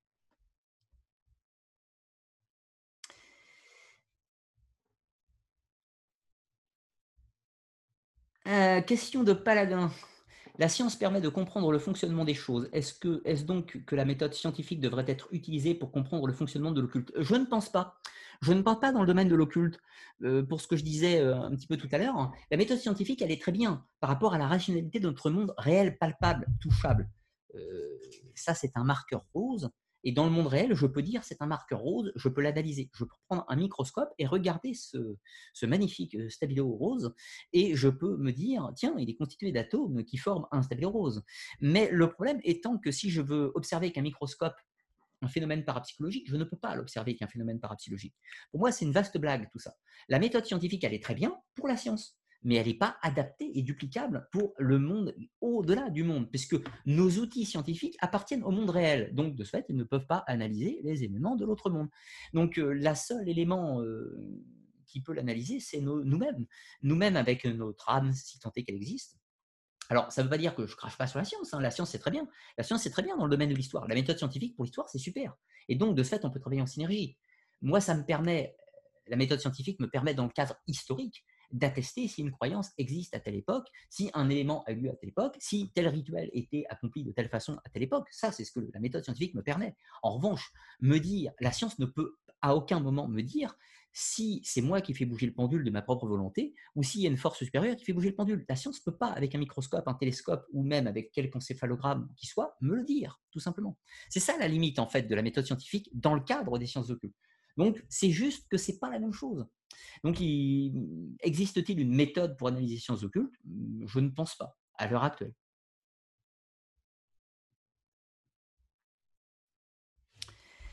Question de Raphaël. Y a-t-il, euh, Arcane et Mystère du Monde, y a-t-il des points communs entre toutes les traditions pratiques, un fil rouge des croyances, si je puis dire? Euh, Oui, oui, un fil rouge des croyances. Enfin, euh, oui, je dis ça d'une façon un peu péremptoire. et là, par contre, sur ta question, on peut utiliser la méthode scientifique. On peut utiliser la méthode scientifique, principalement l'anthropologie. on remarque dans les différentes traditions ce qu'on appelle les mythes invariants. Les mythes invariants, on va remarquer que des gens qui ne se connaissent pas qui développent des, cultures et des civilisations et des rites surtout à des époques variables et dans des espaces géographiques différents, qui vont développer des archétypes communs.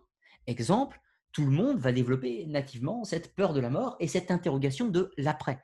Tout le monde va développer nativement ce phénomène d'observation des cycles, de reproduction perpétuelle, euh, des cycles à lune, soleil, etc. Tout et le codifier dans ses monuments et dans ses mythes.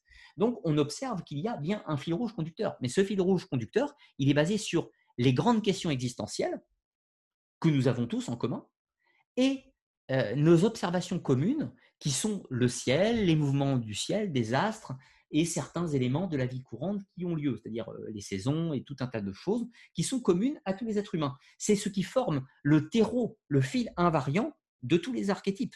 Et il est intéressant de les constater au sein des différentes traditions, même si leur lecture n'est pas toujours la même. Leur lecture et leur méthode de travail sur ces archétypes n'est pas la même. Mais en revanche, le fil, le pot commun est le même.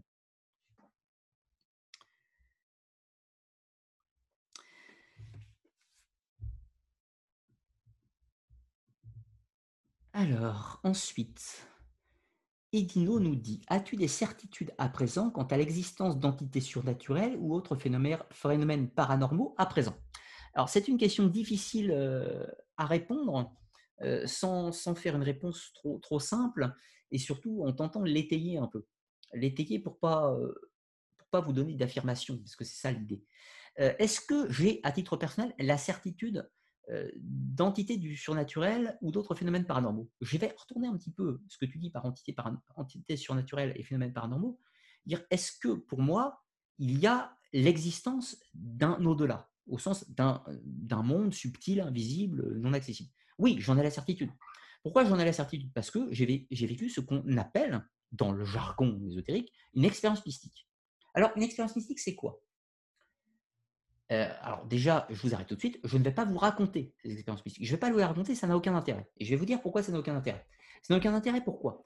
Parce que l'ayant vécu à titre personnel, c'est une expérience individuelle qui, pour moi, m'apporte une certitude de l'existence de cet au-delà, mais vu que vous n'avez pas vécu cette même expérience, la croyance, la véracité de cette expérience ou le mensonge de cette expérience n'est basé que sur la confiance que vous, que vous m'accordez.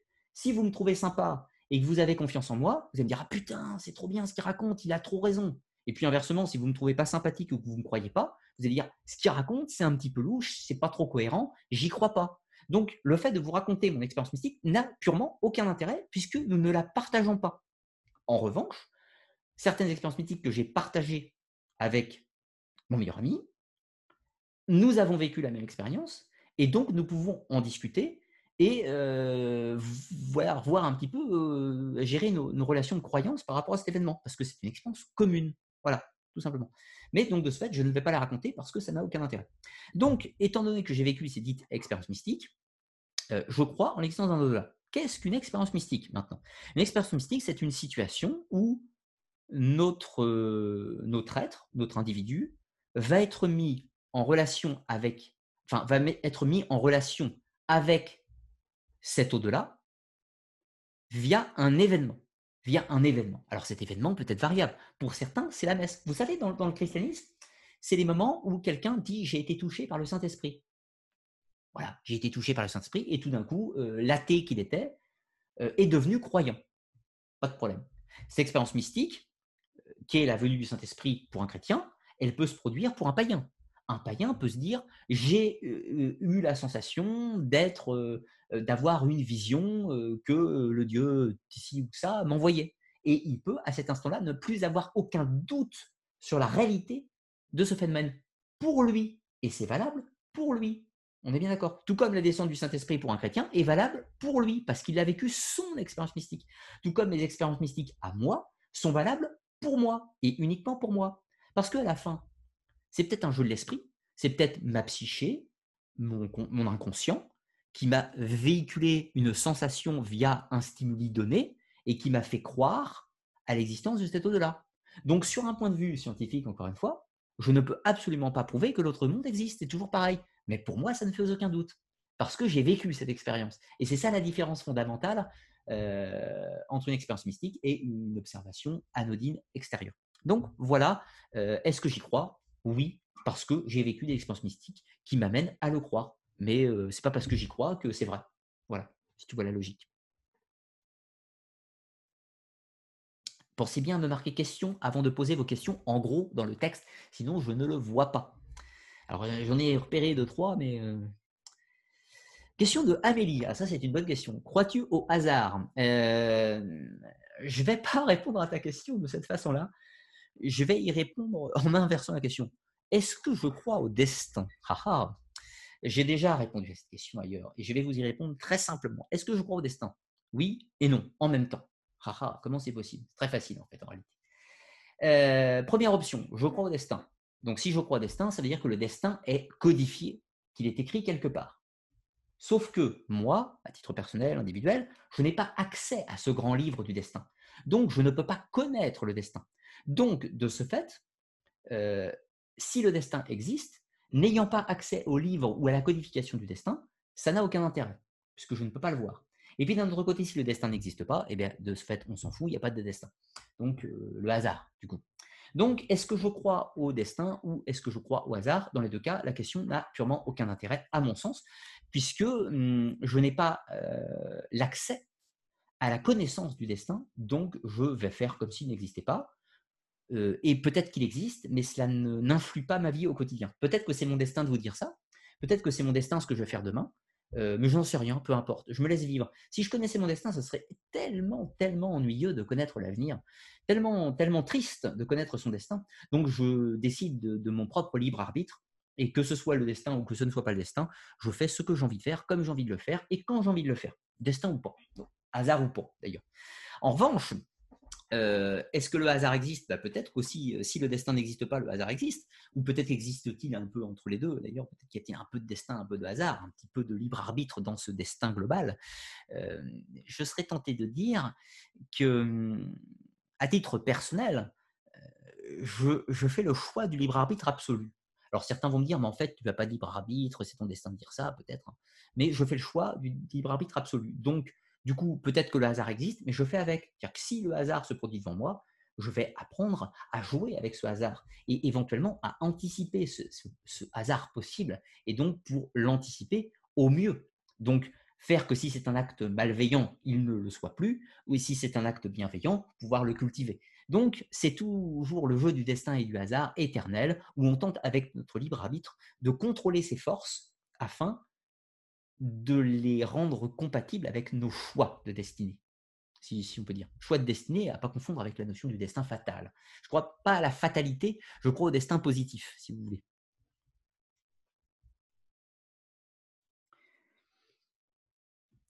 Euh, question de, D, de DTCK. Peut-on considérer un ordinateur quantique comme un artefact occulte? À mon sens, absolument pas. À mon sens, absolument pas. Je ne vois pas en quoi un objet fait de matière euh, va pouvoir, à un quelconque moment, toucher à l'occulte. C'est mon point de vue, hein, bien sûr. Tout à fait discutable. Alors ensuite, nous avons ici question de sauce ethnique. Question arcana. J'ai fait l'expérience de visite nocturne dans ma tendre enfance puis à l'adolescence. Comment réagir si ça devait m'arriver de nouveau? J'ai fait l'expérience de visite nocturne. Ah oui, oui. Visite nocturne pour toi. C'est c'est toi qu'on visitait, c'est pas toi qui visitais euh, ailleurs. Ok. Euh, alors, je ne vais répondre à ta question, je ne l'oublie pas, mais je profite toujours pour raconter une petite anecdote. Dans mes, euh, années passées, principalement entre 18 et 23 ans, même si c'est arrivé de façon plus clairsemée par la suite, j'ai énormément visité de lieux réputés hantés, des forêts bizarres, des endroits où il s'était passé des trucs, etc., phénomènes paranormaux. Dès qu'on disait, dès qu'il y avait une légende dans un endroit, dès qu'on disait dès que quelqu'un me disait qu'il y avait eu un phénomène paranormal à un endroit, je me précipitais avec mon meilleur ami dans cet endroit afin de pouvoir constater par moi-même et donc rechercher une expérience mystique. Et là, ça m'amène à, à cette chose très très rigolote. Ça m'arrive dans mes heures perdues dans mes heures perdues en errant sur YouTube, de tomber sur une quelconque chaîne de chasseurs de fantômes, d'enquêteurs du paranormal. Dans une autre vie, j'aurais pu être un enquêteur du paranormal. Heureusement, ce n'est pas le cas. Parce que, rappelez-vous cette maxime des arts occultes, se taire.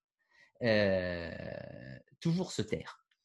Par contre, il y a quelque chose qui me fait rire avec ces enquêtes paranormales. Alors, c'est pas du tout une critique, parce que je les regarde de bon cœur et certaines personnes me sont sympathiques à regarder. Mais en revanche, il y a une chose qui me fait toujours rire. Des fois, dans ces émissions paranormales, alors, un ou deux enquêteurs, ils sont là, ils vont dans une maison hantée, et puis il se passe un truc. Il se passe un truc. Et là, on les voit pris de terreur, prendre leurs jambes à leur cou et partir dans l'autre sens. Donc ils arrivent, alors je, fais le sketch. Hein. Donc euh, oui, euh, vois-tu, euh, bonjour, bonjour, machin, machin, nous sommes là, il s'est passé tel événement, tel événement, tel événement, et aujourd'hui on va mettre des petites caméras, des petites machines de détection bizarres pour trouver des esprits vous savez ce que je pense du point de vue scientifique sur les esprits, euh, et on va observer s'il se passe des phénomènes étranges pour pouvoir les filmer et raconter ça à tous nos super abonnés très gentils. Ok Et là, il se passe un truc. Il y a un bruit dans une porte ou un truc quelconque qui se passe. Et là, t'as vu ce qui s'est passé? T'as vu? Il y a eu un bruit. C'est terrible, c'est terrible. Et là, des types, ils prennent leur caméra, ils prennent leurs jambes à leur cou, ils partent. ça, j'ai jamais compris ça. Mais vous êtes venu chercher un phénomène paranormal en considérant que ça soit vrai, en considérant qu'il n'y ait pas de fake. Bah, c'est ce qui se passe. Mais vous êtes venu le chercher. C'est normal qu'il se passe. Moi, personnellement, dans mes expériences personnelles, quand je fréquentais des lieux bizarres et qu'il s'est passé des choses qui, pouvaient éventuellement être paranormales. Alors, il y a peut-être des explications scientifiques hein, sur un tapement, un machin, un bruit. Euh, là, je ne suis pas en train de faire un débunkage du fake ou de la réalité des phénomènes paranormaux dans les lieux hantés. Je dis juste que quand il se passait un truc étrange dans un lieu hanté, je ne me barrais pas. Au contraire, j'étais content. J'étais venu pour ça. Vous voyez la logique. Si je cherche des phénomènes paranormaux et je me rends dans des lieux dans le but de constater des phénomènes paranormaux ou de les, observer, je ne vais pas me barrer quand ils ont lieu. Au contraire, je vais les observer. Voilà, tout simplement. Et ça, je n'ai jamais vraiment euh, compris. Revenons, après cette digression, à la question de, de, de sauce ethnique. Alors, le principe des visites nocturnes, si elles ont lieu, alors il existe beaucoup de légendes, beaucoup de mythes et beaucoup de traditions dans l'ésotérisme qui font état de ces visites, nocturnes. Alors, prenons un petit peu nos réserves. C'est mon rôle euh, en tant qu'animateur de cette web TV de toujours prendre une réserve. J'ai mes croyances, mais mes croyances ne doivent pas influer sur ce que je vais vous dire, sur ce que je vais vous dire euh, sur un point de vue un peu pragmatique, si, vous voulez. Donc, je prends une réserve, comme toujours. ne m'en veuillez pas de faire cela, c'est normal de le faire. Peut-être que ces visites nocturnes sont une vue de l'esprit. Peut-être que c'est dû à une terreur nocturne, peut-être que c'est dû à un phénomène psychologique qui te fait ressentir cette visite nocturne via un élément de ta vie qui a besoin de s'exprimer par cette, par cette apparence-là.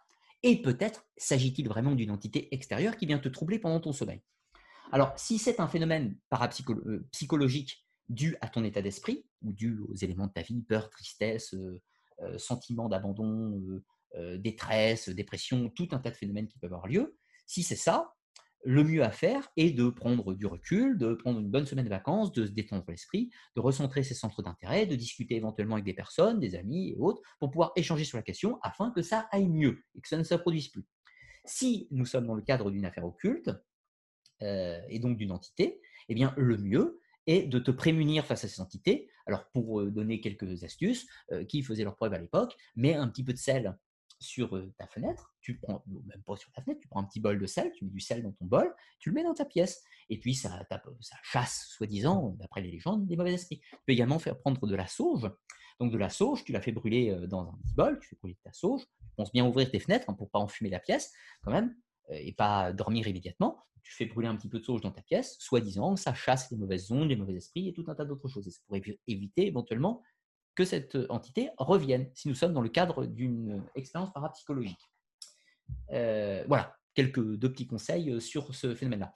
Et vous allez voir, et c'est là que c'est fantastique, Eh bien, dans les deux cas, que ce soit une expérience d'une entité occulte qui vient te visiter, ou que ce soit un jeu de l'esprit de ta conscience qui te provoque ces visions, eh ben, dans les deux cas, le sel et la sauce, ça marche. Parce que si tu lui accordes de la croyance, ça va fonctionner. Et c'est là que c'est génial. Et c'est là que parfois, réalité et psyché euh, se rejoignent, je veux dire. Euh, voilà, donc euh, voilà comment réagir, à mon sens, hein, si tu veux. Si ça t'ennuie, bah, si ça t'ennuie pas, laisse faire. Mais si ça t'ennuie, chasse, chasse avec ces petits artifices. Question de Vladimir. Question, est-ce que ça ne perturbe pas la vie de couple, ce genre de choses? Hmm, C'est une question tout à fait pertinente. on ne va pas se mentir, être passionné d'ésotérisme et de sciences occultes, c'est pas forcément la meilleure carte de visite pour le couple qui soit. Comment dire ça J'ai pas forcément beaucoup échangé sur les sujets de l'occultisme avec mes compagnes passées. J'ai la chance d'avoir une compagne aujourd'hui hein, dans ma vie dans ma vie privée depuis 4 ans et demi à peu près, donc ça se passe bien. Donc, comme quoi, tout va bien, mais parce que ma compagne est plutôt ouverte d'esprit, plutôt tolérante de ce sujet, et du coup, on en parle assez librement, même si je ne rentre pas dans les détails pratiques, puisque ça ne l'intéresse pas et ça lui fait un petit peu peur. Enfin, le monde de l'occulte lui fait un petit peu peur, donc elle, elle n'ouvre pas la porte de l'occulte. Ça l'intéresse tellement, une petite ligne, elle aime bien que je lui raconte une anecdote, mais elle n'ouvre pas la porte. C'est ce que je vous ai dit tout à l'heure. Elle est intéressée, mais on garde une distance on n'ouvre surtout pas. Et moi-même, je lui dis, n'ouvre pas la porte des États-Unis, ne t'intéresse pas plus loin, plus lointainement. Si je commence à lui parler de Dame Blanche, elle commence à sauter au plafond, elle est terrorisée. Parce que c'est pas son truc. Et elle n'a pas envie de s'y intéresser.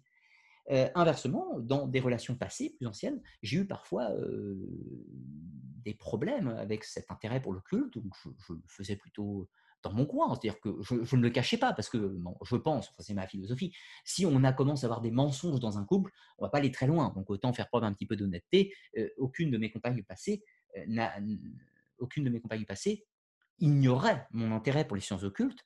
En revanche, elle le vivait plus ou moins bien.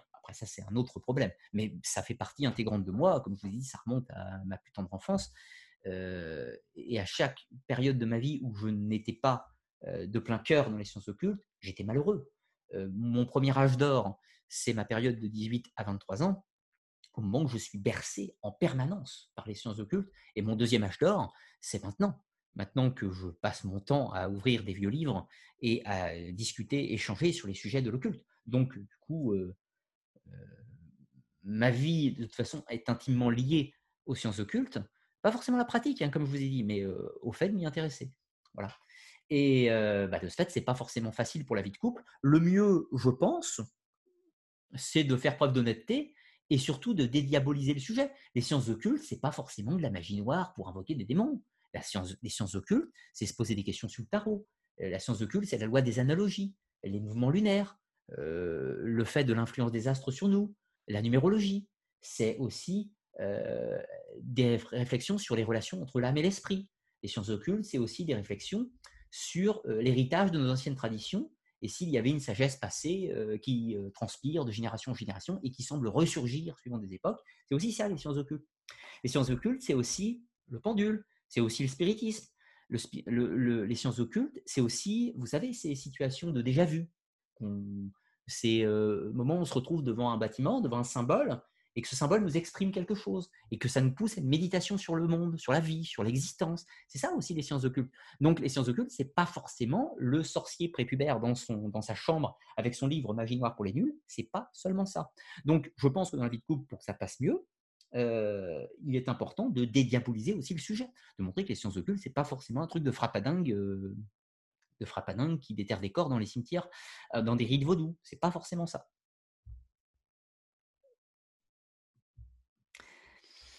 Alors, euh, d'autres questions alors, le temps de rechercher la page. Alors, question de Pierrick. Euh, l'occultisme et les tendances New Age modernes ne sont-elles pas plus un refus spirituel du monde moderne et du rationalisme que de véritables croyances? Hmm, euh, Ça dépend des cas, je serais tenté de te dire. comment dire?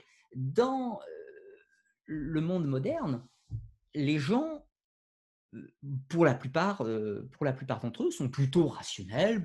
je dis la plupart. Non, pas forcément la plupart, mais un bon pourcentage est plutôt rationnel et ne va pas croire au phénomène de revenant, va pas croire au phénomène de magie, va croire au phénomène du pendule, de tarot, etc. Tout ça. Dans un monde plutôt rationnel. Mais là, il y a un pépin. En fait, il y a trois pépins. On va venir à ta question, mais je fais des digressions longues. Trois pépins. La première chose, c'est que depuis l'origine de l'humanité, l'homme a toujours attaché une importance au sacré, et donc à l'existence d'un au-delà. C'est intimement lié à toutes les religions, à toutes les cultures, à toutes les sociétés humaines, et ce depuis que l'homme est l'homme, jusqu'à au début du XXe siècle. Il n'y a pas une seule société humaine qui n'a pas eu un rapport, une relation avec le sacré, donc l'autre monde, vous comprenez bien, avant le XXe siècle. Ça n'existe pas. C'est très récent, cette vision euh, désacralisée du monde. Peut-on être maintenant rationaliste? Et croire à des phénomènes paranormaux Bien sûr, évidemment. Moi, j'ai bien conscience que quand quelqu'un me dit j'ai vu apparaître ça dans ma chambre, j'ai envie de te dire c'est pas hyper cohérent, ça me paraît un peu loufoque. Mais peut-être qu'il y a une entité, peut-être que c'est juste une vue de l'esprit. Moi aussi, je fais preuve de rationalisme quand je fais ça. Parce que j'essaie toujours, malgré mes croyances, de revenir sur quelque chose d'un petit peu terre à terre. Le monde réel, c'est le monde réel. Et dans ce monde réel, il se passe des choses rationnelles. Si c'est de l'ordre de l'irrationnel, ça appartient à l'occulte et ce n'est pas de ce monde. Donc, pour moi, dans ma quête de rationalisme, par exemple, euh, je m'attache à tenter de rationaliser les choses du concret et je laisse l'ésotérisme à l'autre monde et je m'y intéresse de cette façon-là. Donc, je pense que le rationalisme, déjà, n'est pas incompatible avec les sciences occultes. Alors, ensuite, pour poursuivre la question, donc la sécularisation, c'est quelque chose de plutôt moderne, et forcément, la société s'est désacralisée progressivement. OK, donc aujourd'hui, il y a moins de gens qui croient à ces phénomènes paranormaux. Paradoxalement, il y a énormément de gens, 80% de gens quasiment, qui ont consulté une fois une tarologue dans leur vie ou euh, euh, un devin ou une devineresse au moins une fois dans leur vie. Combien de gens ont été voir un guérisseur? Combien de gens ont été faire du reiki? Combien de gens ont été faire euh, consulter dans un domaine ou l'autre de l'occulte? Énormément de gens. Parce que intrinsèquement, intrinsèquement, cette quête du sacré, elle est là, même si elle est enfouie, même si elle est en sommeil, léthargique, même souvent aujourd'hui il n'empêche qu'elle est toujours là.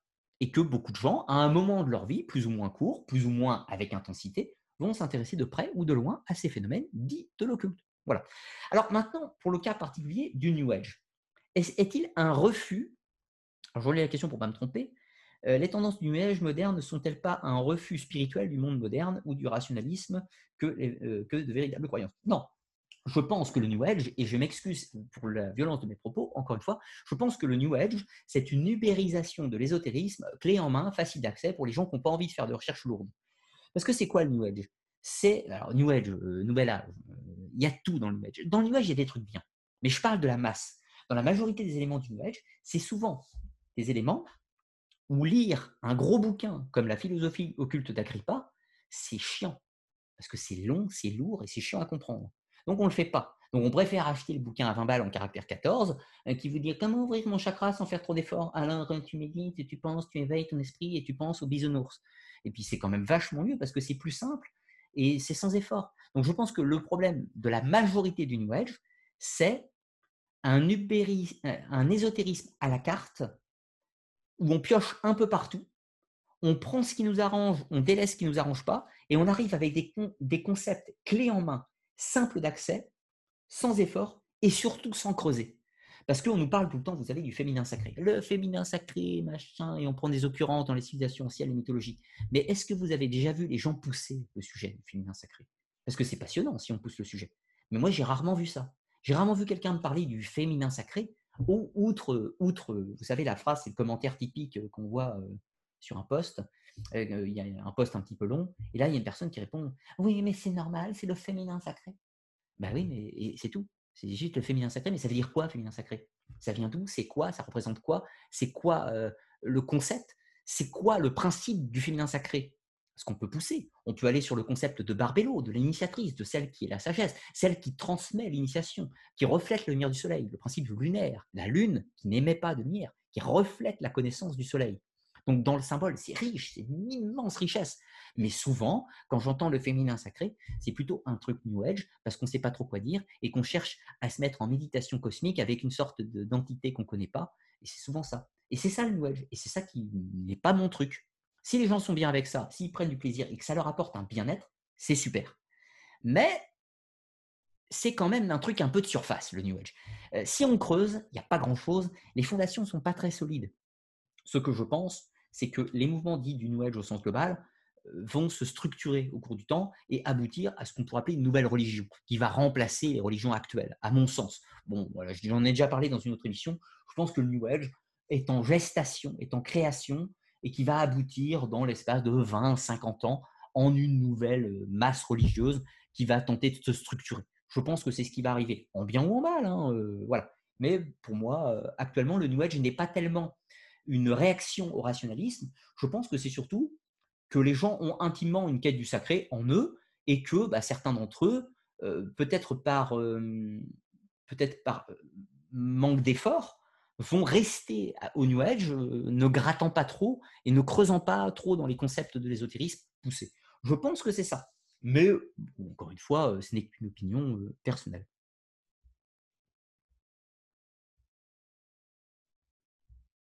Euh, question suivante, qui était juste après d'ailleurs. Que penses-tu du mouvement zététique qui fleurit actuellement sur Internet? Euh, bah, Je ne sais pas si ça a trop de rapport avec le sujet. Je vais en trouver un. Je vais en trouver un. La zététique, alors parlons pas de la zététique grecque, hein, parlons des mouvements zététiques un peu extrêmes qui existent sur le net. Alors il y en a des très bien, puis il y en a qui sont un peu extrêmes, comme le nom l'indique. mais on en revient, en fait, je pense l'avoir détaillé tout à l'heure dans les scientifiques, il y a de tout. Il ne s'agit pas de mésestimer les capacités tout d'abord des scientifiques, parce que déjà, moi, je ne le suis pas.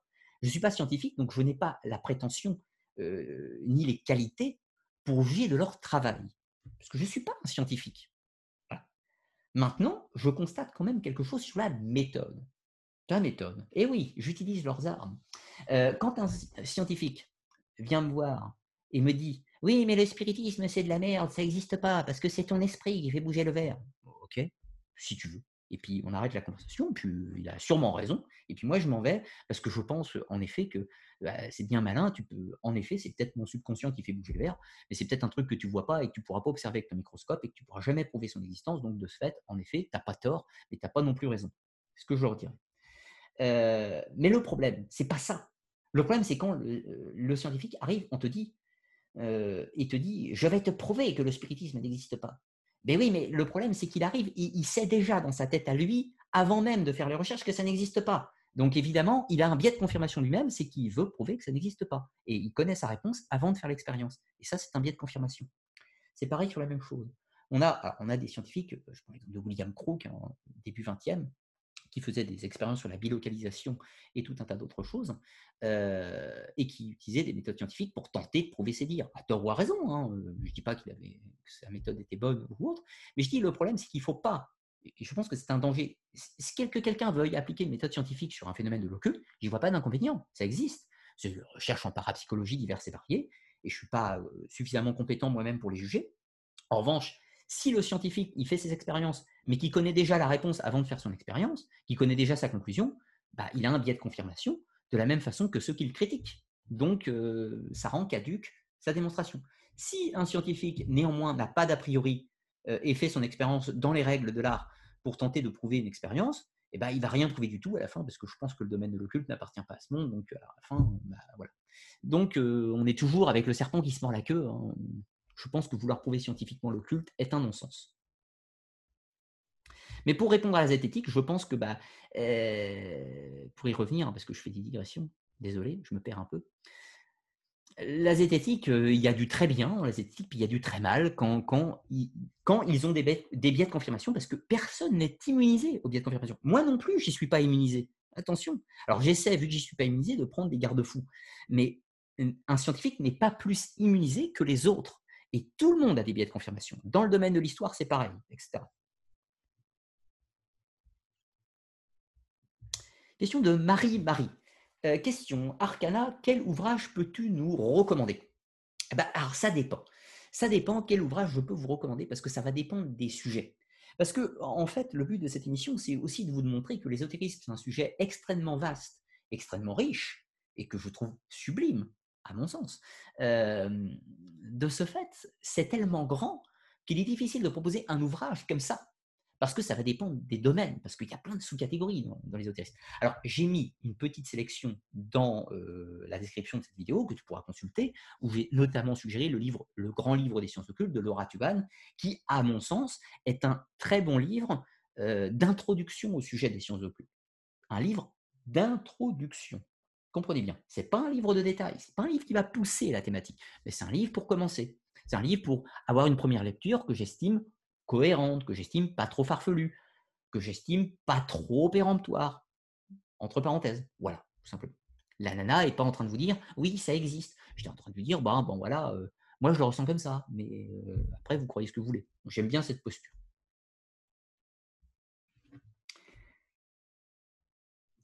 Euh, Tori, mon question un peu légère. Pourquoi les femmes semblent beaucoup plus attirées et versées dans ces croyances? Je dis par ça, euh, je dis pas ça euh, ici, de, mais de manière générale.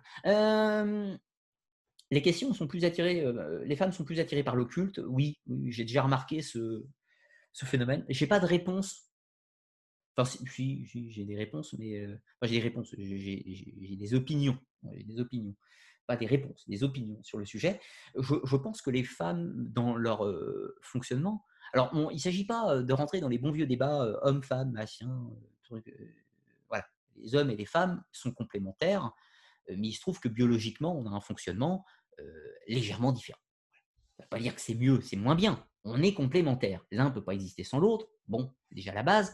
Donc, fatalement, si l'un ne peut pas exister sans l'autre et si les deux sont complémentaires, on peut en déduire que les femmes et les hommes ont une relation avec l'occulte qui éventuellement est variable.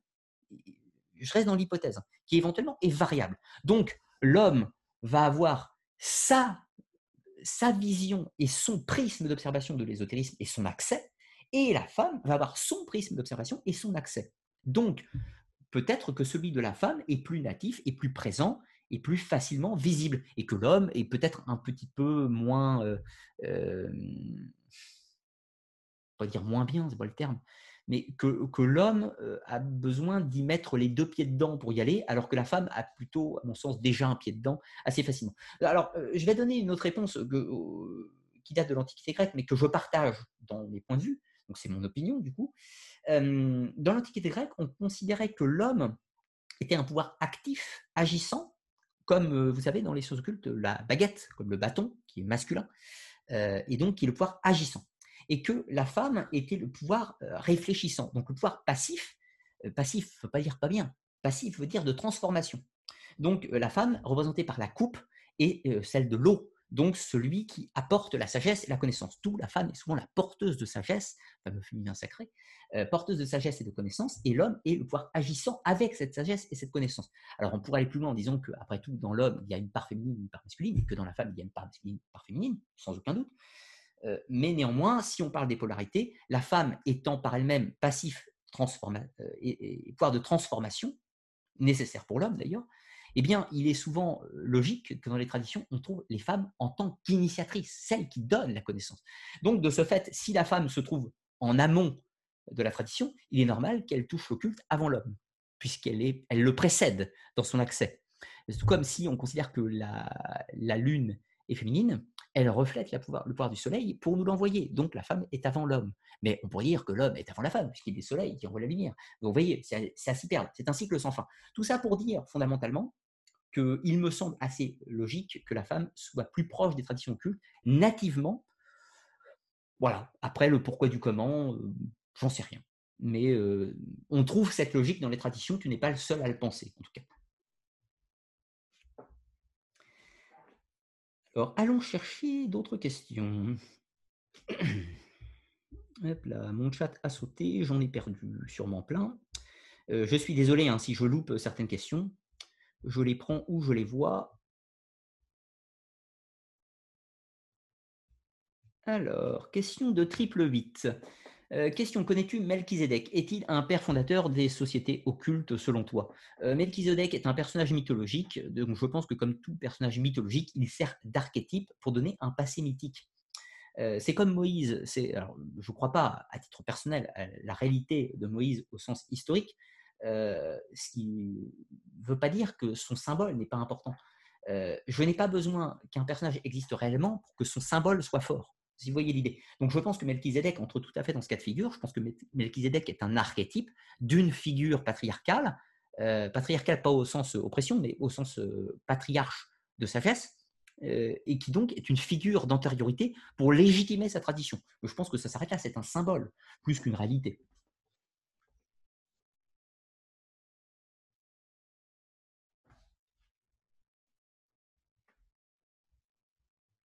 Alors, y a-t-il d'autres questions?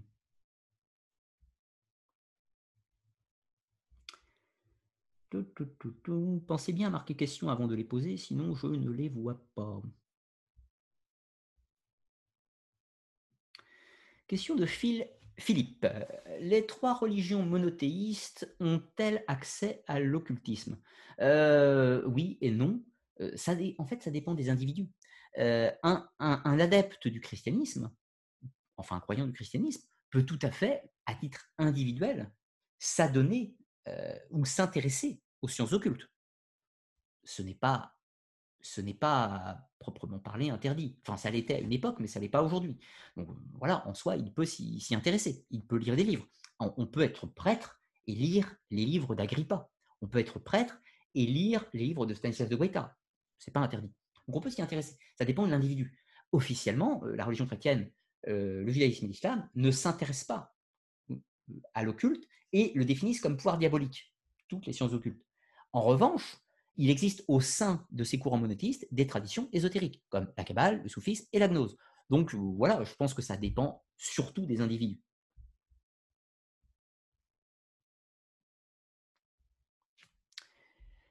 Alors, on va essayer de trouver d'autres questions. Je suis désolé, mais mon chat bug toujours. Je tente de les trouver. Alors, question, question, question. Ça, je l'ai vu. Euh, question de Fridasis Germano. Euh, question, mais alors, c'est quoi vraiment pour toi la différence entre New Age et l'ésotérisme? Bah, Il n'y en a pas en soi. Euh, le les courants du New Age font partie de l'ésotérisme je caricature. L'ésotérisme, c'est ça. À l'intérieur de l'ésotérisme, vous avez les sciences occultes. À l'intérieur. C'est grand déjà les sciences occultes, mais c'est à l'intérieur de l'ésotérisme. Et puis, toujours dans notre ésotérisme, à l'intérieur de l'ésotérisme, il y a les traditions New Age. Le New Age fait partie de l'ésotérisme. Ce n'est pas différent. Euh, c'est une vision de l'ésotérisme qui, à titre personnel, ne me convient pas, pour moi, hein, mais ça en fait partie. Je ne dis pas que le nuage n'est pas de l'ésotérisme. Je dis que c'est de l'ésotérisme qui ne me convient pas. Ce n'est pas la même chose. Alors, ensuite. Hum,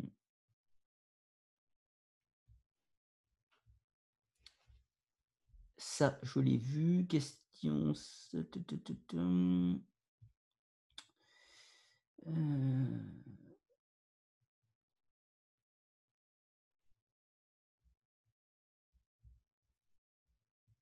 Alors, question plus bas. Ça, je l'ai revu. Euh, question, est-ce que j'ai des modérateurs? Oui, il y a 5-6 modérateurs sur la chaîne, mais apparemment, ils ne sont pas là ce soir. Donc, je n'ai pas de vue sur le chat pour voir s'il y a des, des, tourmenteurs ou des terribles entités diaboliques qui sont en train de sévir sur le chat. Parce que je ne peux pas m'occuper du chat et de la modération, bien sûr, pendant le live. Donc, nous verrons après. Euh, Raphaël Mataguet, je ne sais pas si c'est une question. D'ailleurs, ce pouvoir de transformation n'a-t-il pas été mal interprété et transformé en mal dans les croyances dualistes, d'où la diabolisation de la femme? Euh, Oui, ça rebondit sur ce que j'ai dit pour euh, la notion de femme. bah, écoutez, dans les traditions anciennes, la femme est le pouvoir de transformation et l'homme le pouvoir manifestant par la suite, mais il n'y a pas d'action sans transformation préalable et il n'y a pas de transformation sans action préalable. Donc c'est un cycle il n'y a pas de mieux de moins bien vraiment dans, cet archétype. C'est juste qu'on met deux polarités pour tenter d'expliquer le monde de l'occulte par le principe dualisme des contraires qu'on trouve partout, en fait, dans tous les cycles d'observation. Donc voilà, ce dualisme qui s'est répercuté sur l'homme et la femme dans leur symbolique se retrouve tout simplement. Mais après, après voilà, quoi je pense pas que c'est spécifiquement pour ça que, la position féminine a été rabaissée dans les monétisme. Je pense que c'est dû à d'autres facteurs socio-culturels qui ne sont pas le sujet de l'émission euh, de ce soir.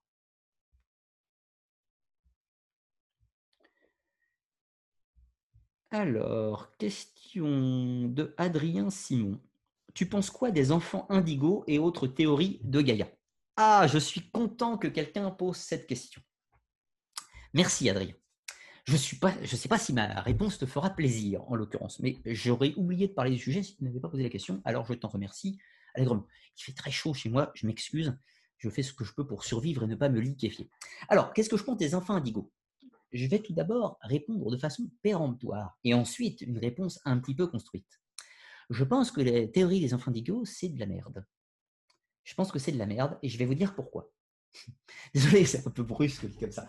Non, c'est assez logique en fait. Euh, enfin, mon raisonnement est logique. Après, vous avez le droit de ne pas être d'accord. Alors, les enfants indigo, ça existe depuis quand? Ça existe depuis les années 80 à. Donc, quelqu'un nous a dit, je ne sais plus qui exactement, arrivé en nous disant «Hmm, Nous entrons bientôt dans le XXIe siècle, bientôt dans l'ère du verso, nous allons entrer dans une époque spirituelle, et certains enfants qui naissent maintenant sont exceptionnels. Ils ont perceptions, ils ont des talents, ils sont nuls à l'école, mais ne vous inquiétez pas, c'est parce qu'ils sont géniaux en réalité. Euh, ils sont surdoués, ils ont des capacités cognitives exceptionnelles. Waouh, fantastique. Et là, étrangement, tous les parents ont commencé à voir des enfants indigos chez eux. Ah, mon enfant est un enfant indigo, il est très éveillé. Euh, et puis l'autre, il disait Ah, mon enfant, il est nul à l'école, hein. il n'est pas attentif, il est tout le temps dans la lune. Mais c'est normal, c'est parce que c'est un enfant d'Igo. Non, c'est pas, pas juste parce qu'il n'est pas attentif. Quoi. Euh, voilà. Donc le problème, il est là. C'est que les enfants d'Igo, le concept, ok, mais ensuite tout le monde a commencé à en voir partout. Ma mère m'a qualifié d'enfant indigo toute ma vie toute mon adolescence et tout mon âge de jeune adulte, dit oui, mais c'est normal parce que tu es un enfant indigo. Tu te sens déconnecté de la réalité euh, des autres élèves de ta classe, mais c'est parce que tu es un enfant indigo, etc. J'ai tout entendu toute ma vie. Bref, j'ai fait mes textes de QI, des tests de QI euh, chez les psys quand j'étais gamin, depuis bah, que j'étais tout gosse. Hum, c'est normal parce que tu es un enfant indigo, tout, tout ce que vous Donc j'ai entendu toute ma, toute toute ma vie. Euh, tout ça pour dire que si notre génération, la mienne, et celle juste avant et celle juste après, si elle était géniale, ça se saurait et ça se verrait. C'est pas le cas, quoi, sérieusement. Arrêtez de croire que nos enfants sont plus exceptionnels que nos ancêtres. Il faut vraiment arrêter cette histoire-là. Non, non, non. les, les, codes sociaux et les méthodes d'éducation à l'enfance sont très, très, très différentes d'avant. Très différentes d'avant. Et on a commencé à entrer dans une sorte de psychose New Age de l'enfant roi euh, avec énormément de capacités latentes et de problèmes de concentration et tout ce que vous voulez, et on a commencé à inventer, développer le concept de l'enfant indigo. Non, euh, la réalité, c'est qu'il y a des enfants plus doués que d'autres, il y a des enfants moins doués que d'autres, il y a des enfants qui ont un cadre de vie différent, qui ont des codes sociaux différents par rapport à l'environnement et qui vont développer des centres d'intérêt et développer des facultés cognitives différentes suivant tout un tas de facteurs sociologiques, familiaux, culturels du milieu social et éventuellement, ça c'est la petite touche occulte, éventuellement suivant l'âme incarnée dans le corps. Voilà, je pense que la théorie des enfants d'Igo est une vaste escroquerie moderne qui a pour but de créer une sorte d'autosatisfaction de soi-même quand on est né dans ces générations, ou alors de faire une autosatisfaction par projection de ses propres enfants après. Si vous voulez que vos enfants soient des êtres exceptionnels, cultivez-les, développez, euh, développez leur, euh, leur faculté cognitive, développer leur intérêt, euh, égayer leur esprit par des lectures, par des, euh, choses qui ne soient pas forcément des jeux vidéo ou à Nuna à la télé, éveillez-les avec autre chose que la télé et les jeux vidéo, et puis vous aurez des enfants indigos.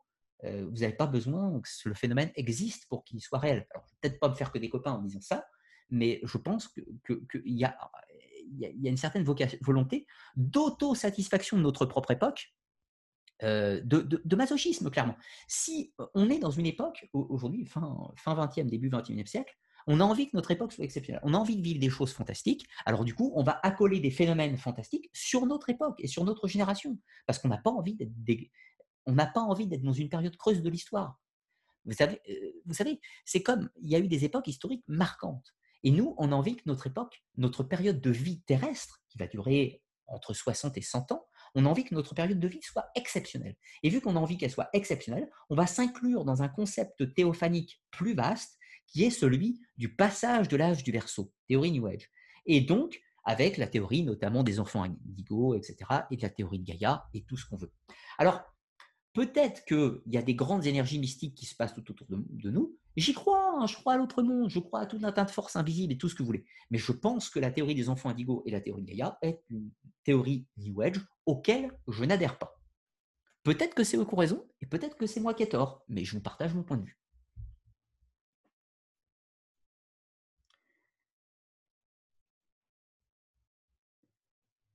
Euh, question de Urial.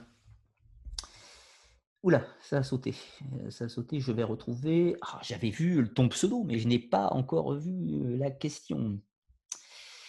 Euh, ah non, non, non, non, désolé, je l'ai perdu. Je vais la retrouver. Voilà, c'est bon, je l'ai retrouvé. Question de Urial. tu pourrais revenir sur la maxime nous disant de ne pas étudier l'occultisme si les rituels, les phénomènes de Dame Blanche nous effraient, pourrais-tu développer? Alors, je vais le développer par l'exemple. Alors déjà, euh, c'est pas une maxime, hein, c'est juste une phrase que j'ai dit, hein, parce que c'est comme ça que je le conçois.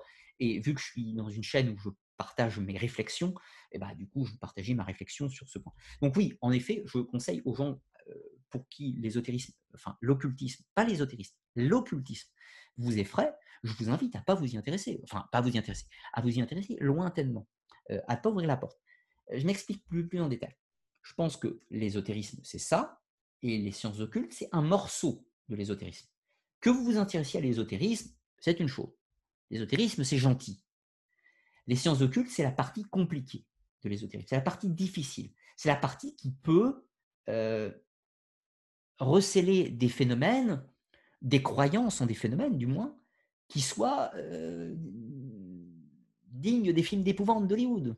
Ça ne veut pas dire que des entités vont venir vous bouffer dans votre sommeil. Ça veut dire qu'on navigue dans les sciences occultes sur le fil de la raison et de la folie, tout le temps. J'ai vu des gens devenir dingues dans l'ésotérisme, plusieurs, et même des proches, devenir complètement frappés, après avoir étudié l'ésotérisme.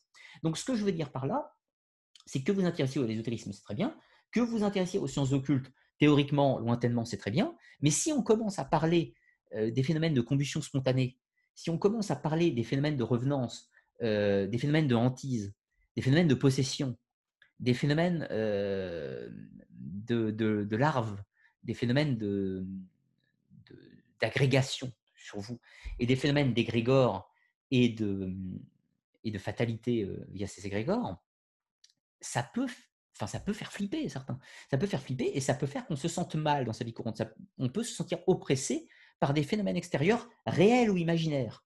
Et donc, de ce fait réel ou imaginaire, c'est quand même mieux de les éviter si ça nous fait peur. Donc, évitez d'ouvrir cette porte si ça vous effraie. Si vous êtes sensible, si euh, quand vous entendez taper dans une maison euh, la nuit, vous avez peur que ce soit un poltergeist, si ça, ça vous fait flipper, n'ouvrez pas la porte de l'ésotérisme, enfin des sciences occultes. C'est ça que je veux dire en fait, tout simplement. Si vous pouvez euh, lire des rituels et des témoignages de croyances anciennes du Moyen Âge, par exemple, des phénomènes de revenance, si vous pouvez les lire sans sourciller, allez-y, ouvrez la porte. Vous pourrez l'étudier froidement avec la froideur des faits, et, ne pas y croire, ou y croire, suivant votre raison propre. Mais si ça vous fait un peu flipper, évitez un petit peu ce sujet. C'est ça que je voulais dire par là. pour détailler un peu sur les gens qui sont devenus cinglés, j'ai vu des gens faire des séances de spiritisme et devenir cinglés après. Cinglés. alors peut-être qu'il se passe rien. Encore une fois, peut-être qu'on n'est que, dans un, que dans un jeu de l'esprit. Ou peut-être que ça existe réellement. Mais dans tous les cas, que ce soit réel ou imaginaire, il y a des gens qui deviennent fous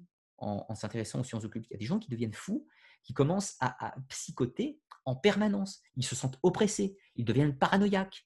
Ils ont l'impression que tout le monde les maudit. Ils ont l'impression que tout le monde, qu'il y a des sorciers partout qui leur en veulent. Ils ont l'impression d'être possédés. Ils ont l'impression euh, qu'on les maudit, qu'on les envoûte, alors que personne ne s'intéresse à eux. Euh, il y a des gens qui deviennent réellement frappés avec ça. Et il y en a beaucoup. Donc, euh, bah voilà. Les sciences occultes, c'est un sujet où on peut se brûler C'est pour ça que je vous ai dit, prenez un peu vos gardes. Si vous intéressez au sujet, lisez, lisez, lisez, informez-vous. Et si ça vous fait peur, restez un petit peu éloigné. Et puis, bah, si ça vous plaît, euh, prenez le temps. Ne faites pas n'importe quoi. C'est simplement ça, en fait, que je vous dis.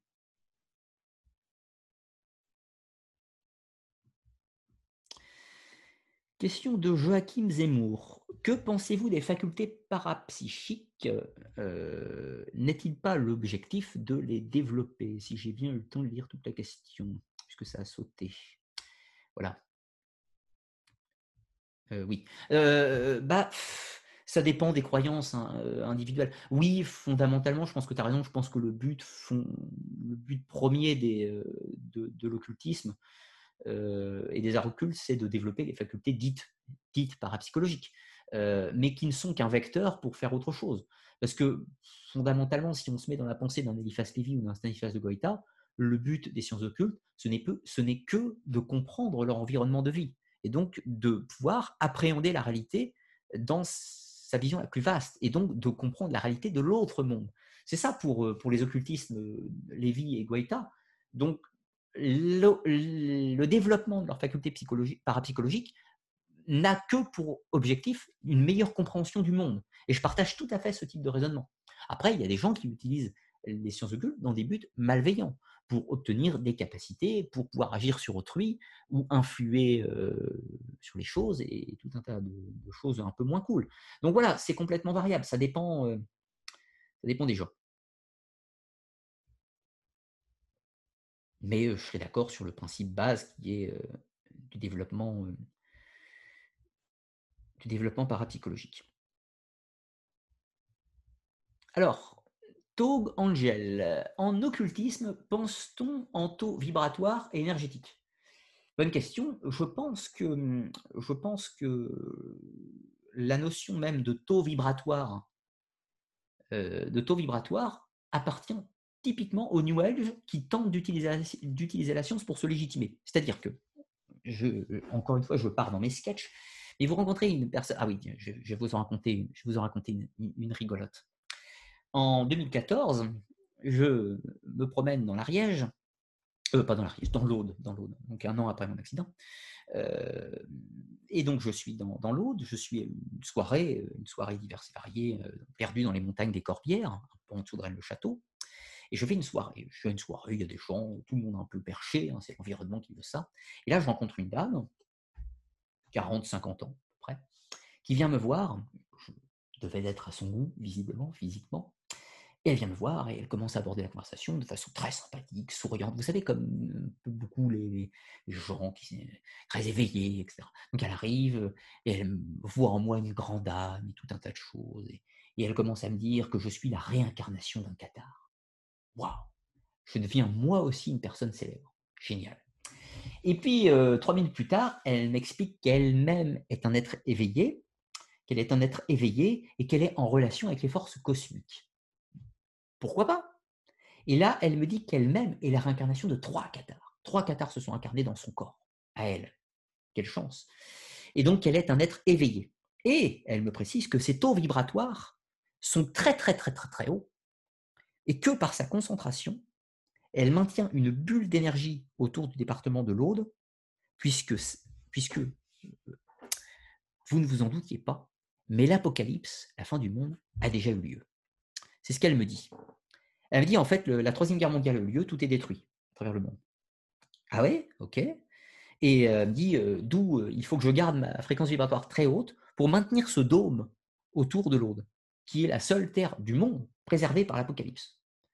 Et là, je dis, bah, c'est un peu chelou parce que moi, je viens de vers La Rochelle, là-bas, à 800 bornes, et bah, tout va bien, quoi, là-bas. Le monde n'est pas détruit. Ah, et là, elle ne m'a plus adressé la parole. J'étais devenu un Illuminati reptilien qui était venu tourmenter sa sérénité pour la faire perdre sa concentration de son taux vibratoire pour que le dôme s'effondre et que l'autre soit détruite. Voilà la vision de quelqu'un d'éveillé. Donc je me méfie des termes d'éveillé, de taux vibratoire. Pourquoi? Parce que pour définir les concepts ésotériques ou plus encore de l'occulte avec la notion de éveil ou de taux vibratoire, il faudrait qu'on donne une échelle. Et une échelle que l'on peut, observer, que l'on peut observer et que l'on peut mesurer. Or, quelqu'un vous parle de taux vibratoire. Mais taux vibratoire par rapport à quoi? Par rapport à quoi?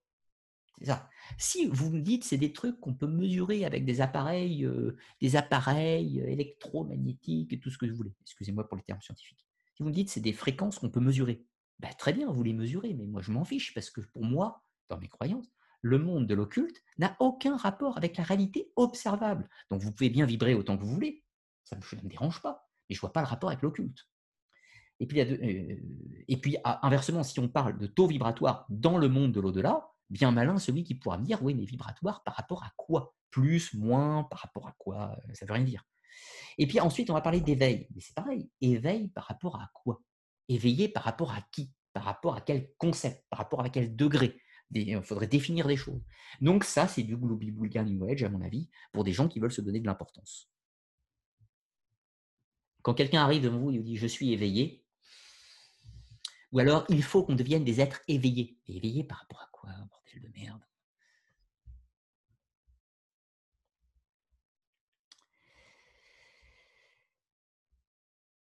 Alors, euh, question de Meldy Mélo Dodin.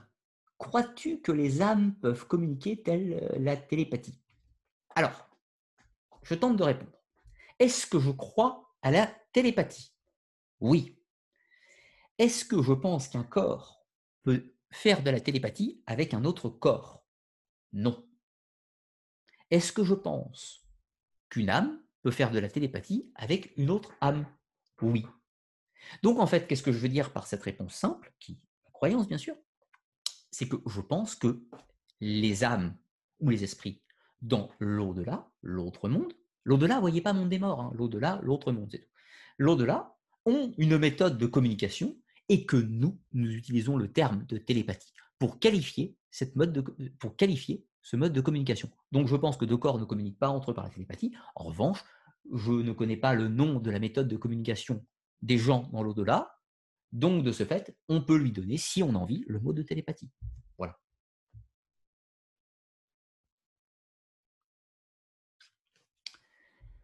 Euh, question de quête, mystère.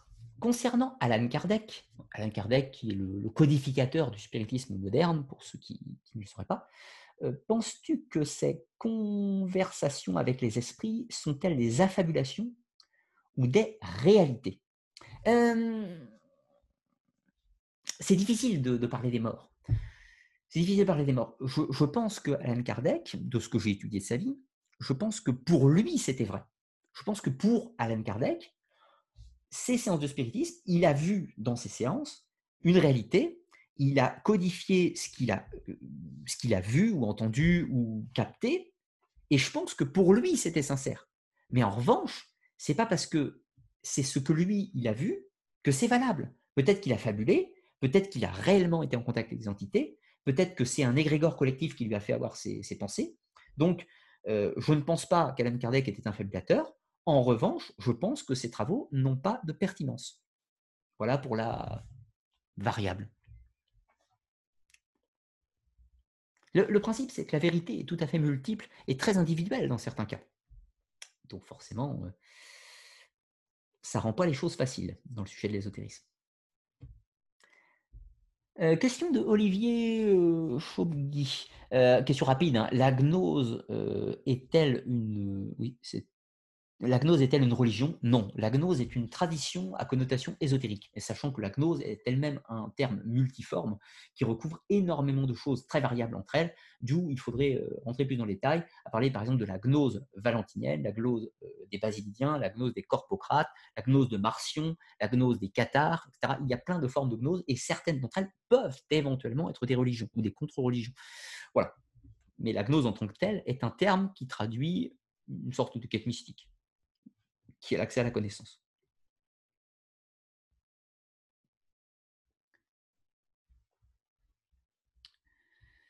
Alors, question, question de Benoît Lemay. Comment trouves-tu les documents anciens et originaux que tu utilises Il y a plusieurs, plusieurs sources pour ça. déjà, je vais sur la BNF, je vais sur la BNF, je vais aussi dans certaines archives.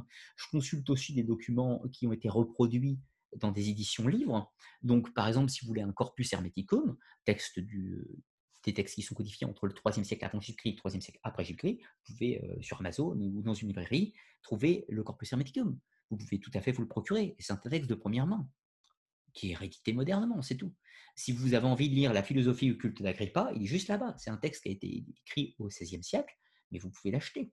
Parce qu'aujourd'hui, bah, il y a quand même des gens intéressés par ce type de sujet, donc vous pouvez vous le procurer. Si j'ai envie de lire les textes de Stanislas de Guaita, je peux me les procurer directement. Si j'ai envie de me procurer une Bible, j'en ai une. Si j'ai envie de me procurer un Coran, j'en ai un. Si j'ai envie de me procurer le Sefer Abaïr ou le Sefer Azohar, je les ai là. Donc je peux me les procurer parce que les livres existent, tout simplement. La question, c'est pas tellement de trouver les sources, c'est plutôt d'identifier les sources. Donc pour les identifier, c'est simple, on lit des ouvrages de qualité, euh, de qualité, par exemple, du René Guénon, du Guaita ou des choses comme ça, euh, dit de qualité récente, entre parenthèses. Hein. Et puis vous allez eux-mêmes voir où ils piochent leurs références, quelles sont leurs bibliographies, et ils vont citer les auteurs euh, qui sont des sources plus anciennes, et vous pouvez directement vous diriger vers ces sources. Donc l'idée, c'est que ces textes Certains sont réédités, certains ne le sont pas, mais ils le sont dans certains cas numérisés sur la BNF, sur Gallica, et tu peux les consulter. Voilà, tout simplement. C'est pas sorcier, sorcier. Hein.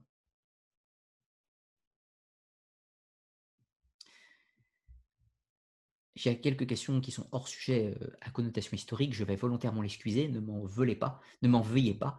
Mais, euh, mais, je vais rester sur la thématique du voyage dans le monde de l'ésotérisme, enfin de l'occultisme, pour exact. Donc je vais rester dans la thématique.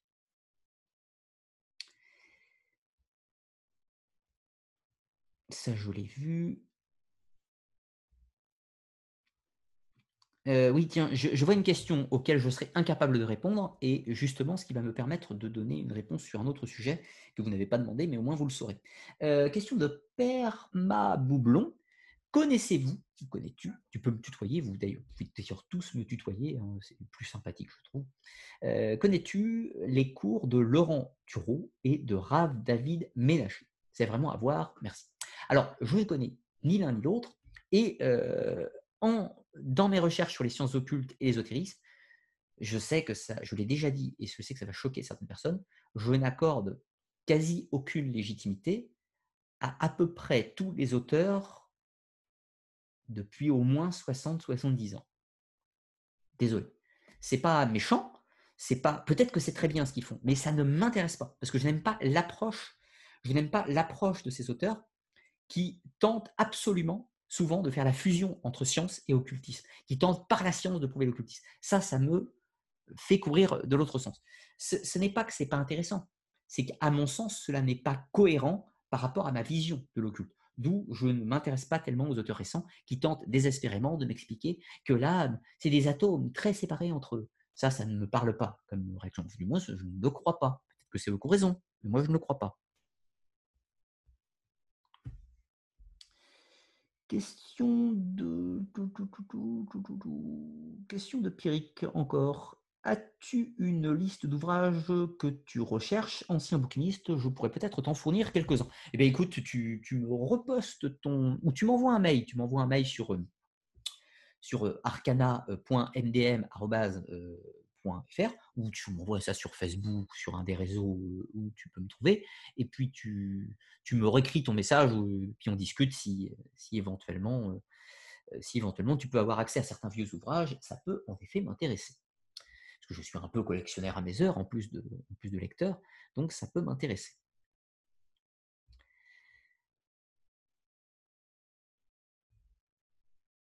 Alors, Adrien Simon, Arcana, tu peux y aller pour le péremptoire Je posais la question exprès. Ces théories me font beaucoup rire. Convergence des luttes avec les surdoués autodiag. Donc ça, c'était pour le coup, pour ceux qui ont suivi, c'était pour les enfants d'Igo et théorie de Gaïa. Euh, oui, d'ailleurs, c'est intéressant ce que dit le principe du ton péremptoire. Euh, péremptoire, ça veut, quand, quand j'utilise ce ton, ça veut dire souvent que j'ai une croyance et je vous exprime ma croyance, mais euh, gardez toujours réserve, réserve gardée euh, que ce n'est que mes croyances et mon point de vue par rapport à mon analyse et mes réflexions. Vous avez le droit d'être en désaccord. Vous avez le droit d'avoir un, autre, un autre point de vue. Vous avez le droit euh, de croire en des choses totalement différentes des miennes. Voilà, c'est pas interdit. Moi, je vous partage mes réflexions à un état donné, qui est maintenant par rapport à ce voyage occulte que j'ai et mes compétences historiques dans ces domaines annexes. Euh, voilà, ça s'arrête là. Parce que vous êtes sur ma chaîne, donc bah, évidemment, c'est moi qui vous partage mes réflexions, mais vous avez le droit d'en avoir d'autres. Nous sommes aussi dans l'échange. Quand vous m'écrivez des messages, vous me donnez parfois vos points de vue et je m'enrichis de vos, points de vue. Tout comme, euh, je l'espère, vous vous enrichissez des miens. Ce qui ne veut pas dire que vous devez y adhérer. Ce n'est pas du tout l'idée.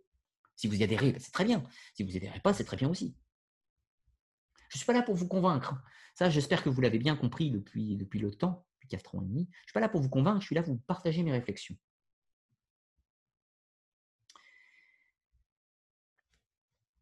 Alors, question. Martin Laurence. Quelle légitimité donnes-tu à Jacques Grimaud et Patrice Pouillard? Ah non, euh, ah oui, si. Euh, quelle légitimité donnes-tu à Jacques Grimaud et Patrice Pouillard concernant leurs révélations occultes et la réponse est très simple, je ne leur accorde aucune légitimité, ni à l'un ni à l'autre, euh, sur le domaine de l'occulte, ni d'ailleurs sur le domaine historique, mais euh, sur le domaine de l'occulte, encore moins pour le coup. Question de Victor. Cher Ludo Arcana, les jésuites ne sont-ils pas les maîtres du monde? À quel culte, à ton avis, se voue-t-il Non, je ne pense pas que les jésuites soient les maîtres du monde. Je pense que les jésuites sont une fraternité euh, semi-occulte dans certains aspects, qui s'intéressent, euh, enfin, qui sont déjà chrétiens et qui ont une vision du christianisme euh, assez ferme et qui tentent d'orienter l'Église catholique dans son ensemble pour que la vision de l'Église catholique dans leur ensemble ressemble à leur vision à eux. Mais je ne pense pas que les jésuites soient des praticiens des sciences occultes, bien au contraire. C'est mon point de vue, encore une fois. Puisque je n'ai pas lu d'éléments qui vont en sens inverse. Après, ce qui ne veut pas dire qu'un jésuite euh, dans son coin n'est pas euh, possiblement intéressé par les sciences occultes. C'est possible. Mais je n'ai pas vu spécialement d'occultisme au sens large chez les jésuites faut, faut savoir aussi ce qu'on parle avec l'occultisme. Parce que Rihanna qui fait son symbole comme ça, euh, Illuminati comme ça, euh, dans ses clips, c'est pas de l'occultisme. Ça, ça c'est de la branlette, euh, de la branlette de Ce C'est pas ça les sciences occultes. S'il vous plaît, les sciences occultes, ce n'est pas du showbiz de télé, de, de bric-à-brac, de bric-à-brac mélangé dans tous les sens, avec des symboles bizarres qu'on fait dans des clips. C'est pas de l'ésotérisme, ça. Ça, c'est, c'est du showbiz New Age. Mais ce n'est pas du tout ça, les sciences occultes. Les sciences occultes, c'est dur, c'est chiant, c'est long, c'est précis, c'est technique et c'est compliqué, éminemment compliqué. C'est pas parce que vous voyez un symbole comme ça dans un clip que c'est un adepte des sciences occultes, et encore moins un connaisseur, si je puis dire. Alors, euh, je ne vous dis pas que je suis un connaisseur, je vous dis que je suis en tout cas un fervent lecteur et un fervent chercheur du domaine. C'est ça que je vous dis de, moi, pas autre chose. Mais en tout cas, euh, la plupart des gens qui véhiculent les symboles occultes dans leurs clips de musique n'y connaissent rien à l'occultisme. Peut-être qu'indépendamment, certains d'entre eux s'y connaissent, c'est possible, mais la plupart, euh, on en est loin, hein, clairement.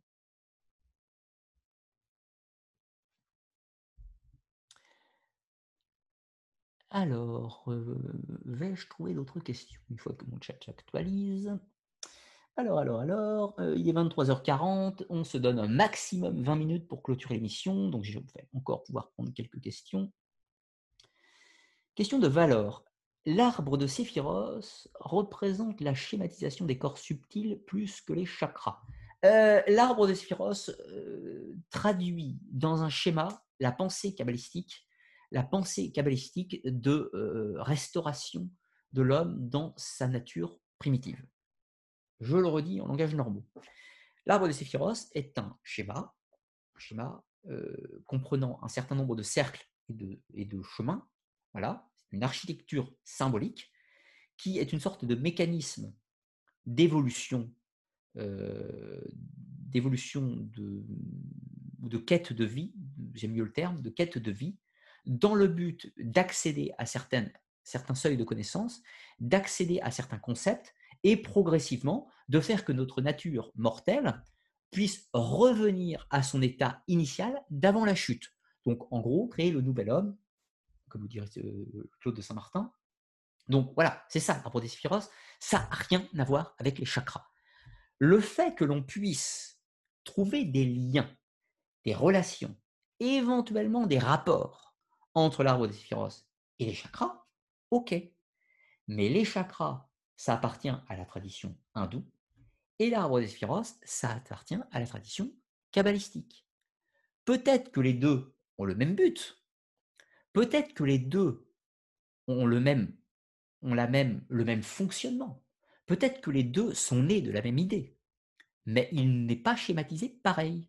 Donc, soit on s'intéresse à la tradition kabbalistique et on utilise l'arbre de Séphiros pour tenter son retour mystique, soit on utilise la vision hindoue et les chakras pour tenter son retour mystique. C'est deux lectures différentes du principe de réintégration des âmes. Voilà. Mais ce n'est pas le même. Et ils sont ressemblants, mais de très très très loin quand même. C'est souvent des raccourcis un peu primaires. Ça, c'est du New Age. Le fait de dire «Hmm, l'arbre des Zéphiros, c'est comme les sept chakras, ou les douze chakras, si on compte tous. «Hmm, c'est pareil, ça prouve que. Mais ça prouve rien. Ça prouve qu'à un moment, il faut bosser. Il faut bosser, il faut s'intéresser à ces jeux. Euh, je vais reprendre euh, Paolo Coelho, l'alchimiste. Euh, c'est une histoire où il y a un personnage à un moment dans le roman qui, s'intéresse à l'alchimie. Il a lu des livres d'alchimie dans tous les sens. Il a lu tous les livres sur l'alchimie. Et puis, il part dans le désert pour rencontrer un alchimiste. Et puis, c'est difficile, c'est un long trajet. Et puis, il finit par rencontrer l'alchimiste. Et il arrive, il dit Maître, j'ai tellement pérégriné pour vous trouver, tellement d'épreuves pour vous trouver. J'ai lu tous les livres sur l'alchimie. Maintenant, je suis venu pour devenir votre disciple. Et l'autre lui dit Tu n'as pas besoin de moi. Tu connais tout, tu connais tout. As lu tous les bouquins. Tu as eu des épreuves. Vas-y, allume ton fourneau. Tu n'as pas besoin de moi pour faire de l'alchimie. C'est ça un petit peu l'idée. Un moment, souvent, quand on est dans ces syncrétismes permanents du New souvent on s'exclame et on s'esclave devant la beauté des syncrétismes entre les différentes traditions, mais on en oublie qu'il faut méditer sur ces, symboles. Un symbole n'est pas juste là pour faire joli. Un symbole, il transmet un message qui a une qualité, une volonté initiatique dans, dans une voie traditionnelle. Après, tout dépend de la valeur qu'on accorde à cette tradition. Si vous n'accordez pas de valeur à une certaine tradition, ça ne va pas vous parler. si vous accordez la valeur à une autre tradition, ça va plus vous parler. Certains sont plus proches de la Kabbale hébraïque, certains sont plus proches de l'hindouisme, certains sont plus proches de la franc-maçonnerie, certains sont plus proches de la Rose-Croix, certains sont plus proches de la gnose, du soufisme ou encore autre chose. Chacun, il existe des, dizaines et des dizaines d'écoles différentes dites traditionnelles, et certaines vont convenir à certains individus et pas à d'autres. Moi, je suis de culture chrétienne. Je ne suis pas forcément chrétien, je ne crois pas en Dieu, mais je suis de culture chrétienne. Donc, il est évident que les symbolismes liés au christianisme et à la culture gréco-chrétienne vont me convenir, parce que ça fait partie de mon patrimoine euh, culturel, sociologique et tout ce que vous voulez. Euh, d'autres traditions de d'autres pays comme l'hindouisme ne me conviennent pas parce que ce n'est pas ma culture, je ne suis pas sensible à son symbolisme, je ne suis pas sensible à ses codes. Ça ne m'empêche pas de l'étudier, lointainement, mais je ne pratique pas euh, de méditation dans sa forme hindoue, parce que le symbole ne me convient pas. Donc s'il existe des traditions différentes, c'est parce qu'elles conviennent à des individus et pas à d'autres, tout simplement. Je me suis encore pas mal écarté du sujet.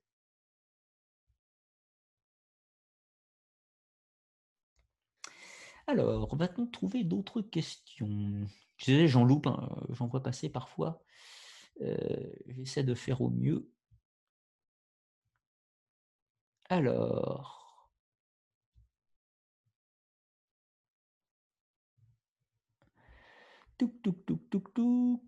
Je remonte. Euh, question de Mathias. Bonsoir. Avez-vous une méthode particulière pour la mémorisation de tout ouvrage, de tout ouvrage, connaissance, etc. Alors, euh, je ne mémorise pas des ouvrages en entier, ça c'est sûr. Euh, pour la méthode de mémoire, j'utilise une méthode, une méthode. alors, c'est rigolo d'ailleurs parce que j'utilise une méthode qui est connue sur un point de vue scientifique, euh, mais que je ne, dont je ne connaissais pas l'existence scientifique en la développant. Euh, alors, j'utilise en, mémoire pour mon quotidien, pour mon travail, mais même pour tout le temps, j'utilise la méthode qui est connue aujourd'hui sous le nom de palais mental du palais mental. Voilà, le palais mental consiste à se créer une zone imaginaire dans sa tête, on ferme les yeux, etc. On range, les affaires, on range la mémoire, on écrit des trucs sur le bureau, puis on range tout ça dans une sorte de, château imaginaire euh, qui est une architecture mentale, donc un palais mental. Voilà, ça c'est le terme scientifique qui est euh, où la, la, psychologie travaille sur ce sujet. Il faut savoir par exemple les gens qui vous récitent 1000 chiffres après, après pi, c'est pas qu'ils ont une mémoire photographique, c'est qu'ils ont un palais mental, toujours. C'est clair et net. Donc, ce pas forcément des gens qui ont une mémoire exceptionnelle à la base, c'est des gens qui disent un palais mental. Alors, moi, je ne me suis pas intéressé à ça comme ça. J'ai développé ma méthode de mémoire par le vecteur de l'ésotérisme. Et donc, j'ai cherché à, stocker ma mémoire comment dire, dans ce que l'on appelle au-delà. Je considère que la mémoire ne se trouve pas physiquement dans mon corps, mais que je, enfin, Je m'explique. Ça fait partie de mes croyances, hein, comprenez-le bien. Pour moi, la mémoire, les informations dans ma mémoire ne sont pas stockées dans mon disque dur. Là. Pourquoi? Parce que mon disque dur, dans ma tête, il est limité. Il a une certaine capacité de téraoctets, ou de centaines de téraoctets peut-être, mais il a une capacité de mémoire limitée, puisque mon corps est limité. Or, mon âme, si tant est qu'elle existe, elle a peut-être une limite aussi, mais en tout cas, c'est pas la même et c'est beaucoup plus vaste. Donc, je considère que les mémoires humaines liées à l'intelligence sont stockées dans plutôt l'âme, donc plutôt dans l'au-delà. Donc, mon idée, dans mon concept de mémoire, euh, c'est d'utiliser donc le vecteur de l'ésotérisme pour essayer de stocker et d'organiser ma mémoire euh, dans l'au-delà et euh, tout naturellement de le ranger. Et donc, ça donne naissance à un bâtiment, une construction mentale, une architecture qui est basée sur tout un tas de. c'est difficile à vous définir, mon palais mental, même si je ne vous ferai pas de schéma. Euh, mais bon, voilà, c'est toute une architecture symbolique qui est créée comme un jeu de l'esprit, mais que je considère comme réel dans mon monde imaginaire. Et donc, de ce fait, beaucoup plus tard, j'ai découvert que c'était exactement la même chose que le palais mental, euh, qui est une méthode qui existe tout à fait en psychologie. Voilà pour la méthode de mémoire. Et donc, le palais mental permet de se rappeler pas mal de trucs assez efficacement. C'est une méthode qui, qui est pratique dans mon, dans mon activité.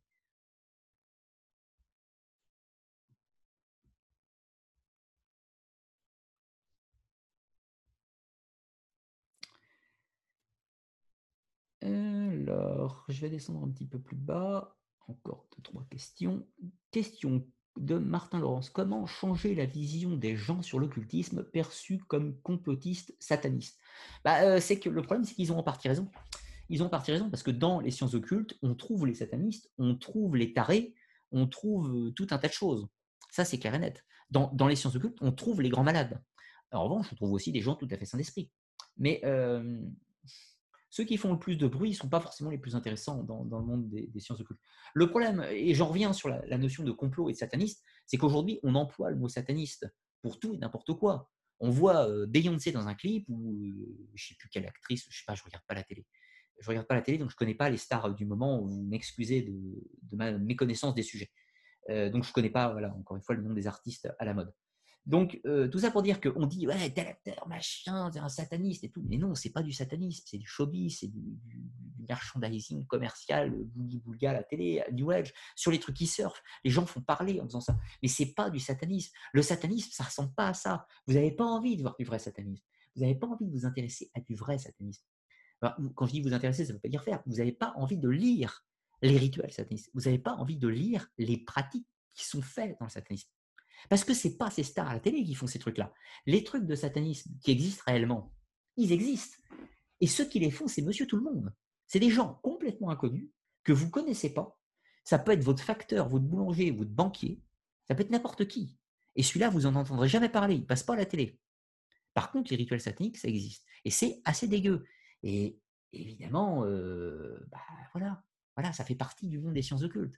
Mais faut pas, je pense, faut arrêter de faire ce lien de simplification. Mais ça, c'est du New Age. Il faut arrêter de faire le lien entre complot, jésuites, euh, satanistes. Ça n'a rien à voir. Les jésuites, c'est des cathos qui veulent imposer leur euh, doctrine aux autres cathos.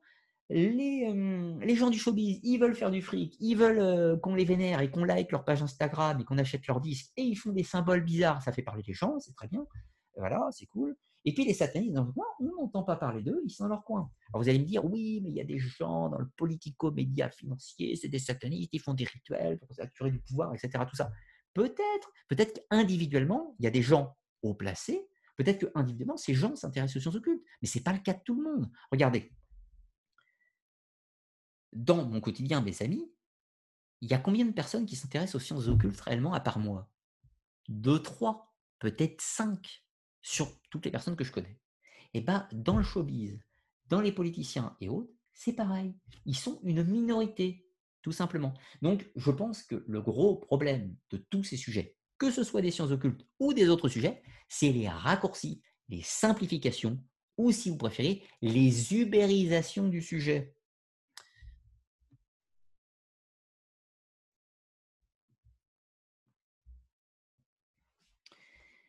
Alors, question, question, question, question.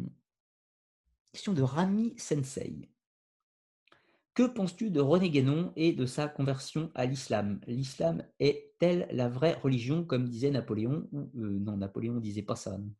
Ou la religion qui parle le plus à nos sens, comme disait Nietzsche? Alors moi-même, je ne suis pas musulman, je n'ai pas d'affect euh, pour la religion musulmane, parce que, encore une fois, comme je dis, ce n'est pas ma culture.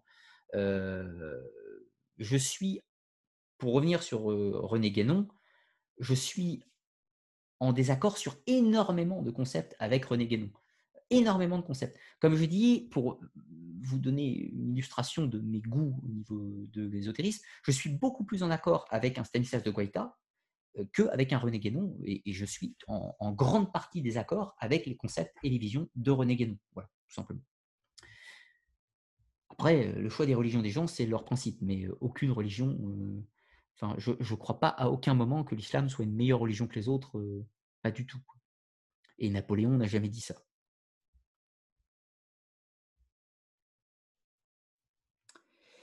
Alors,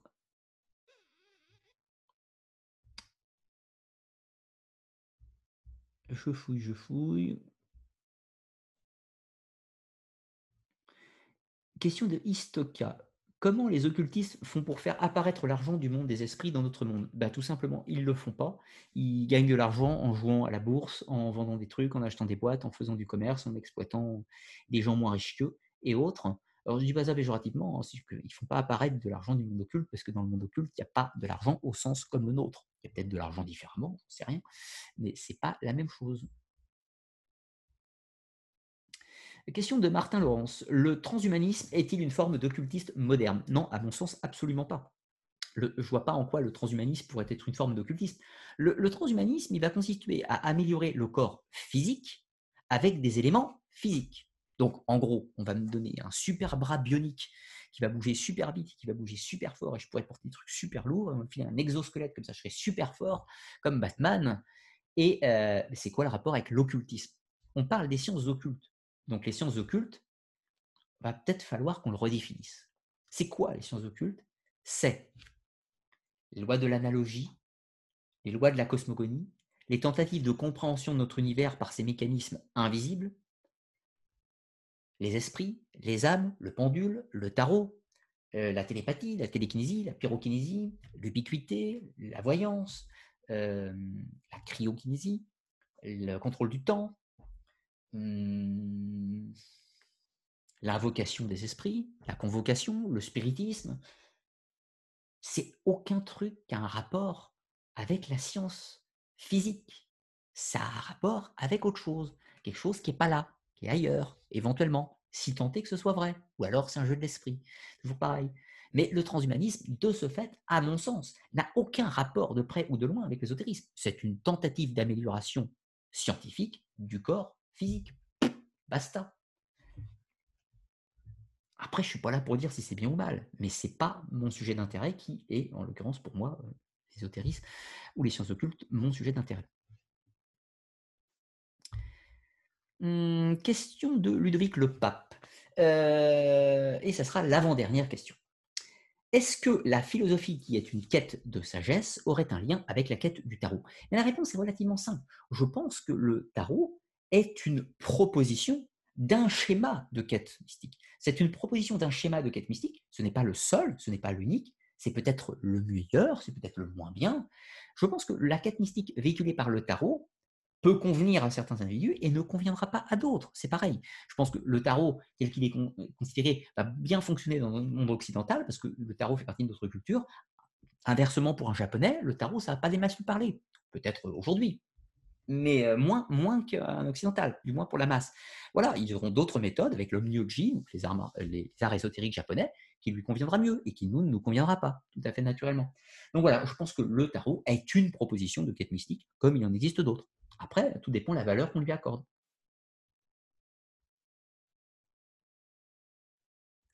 Alors, y a-t-il une dernière petite question que je vais prendre tout en bas?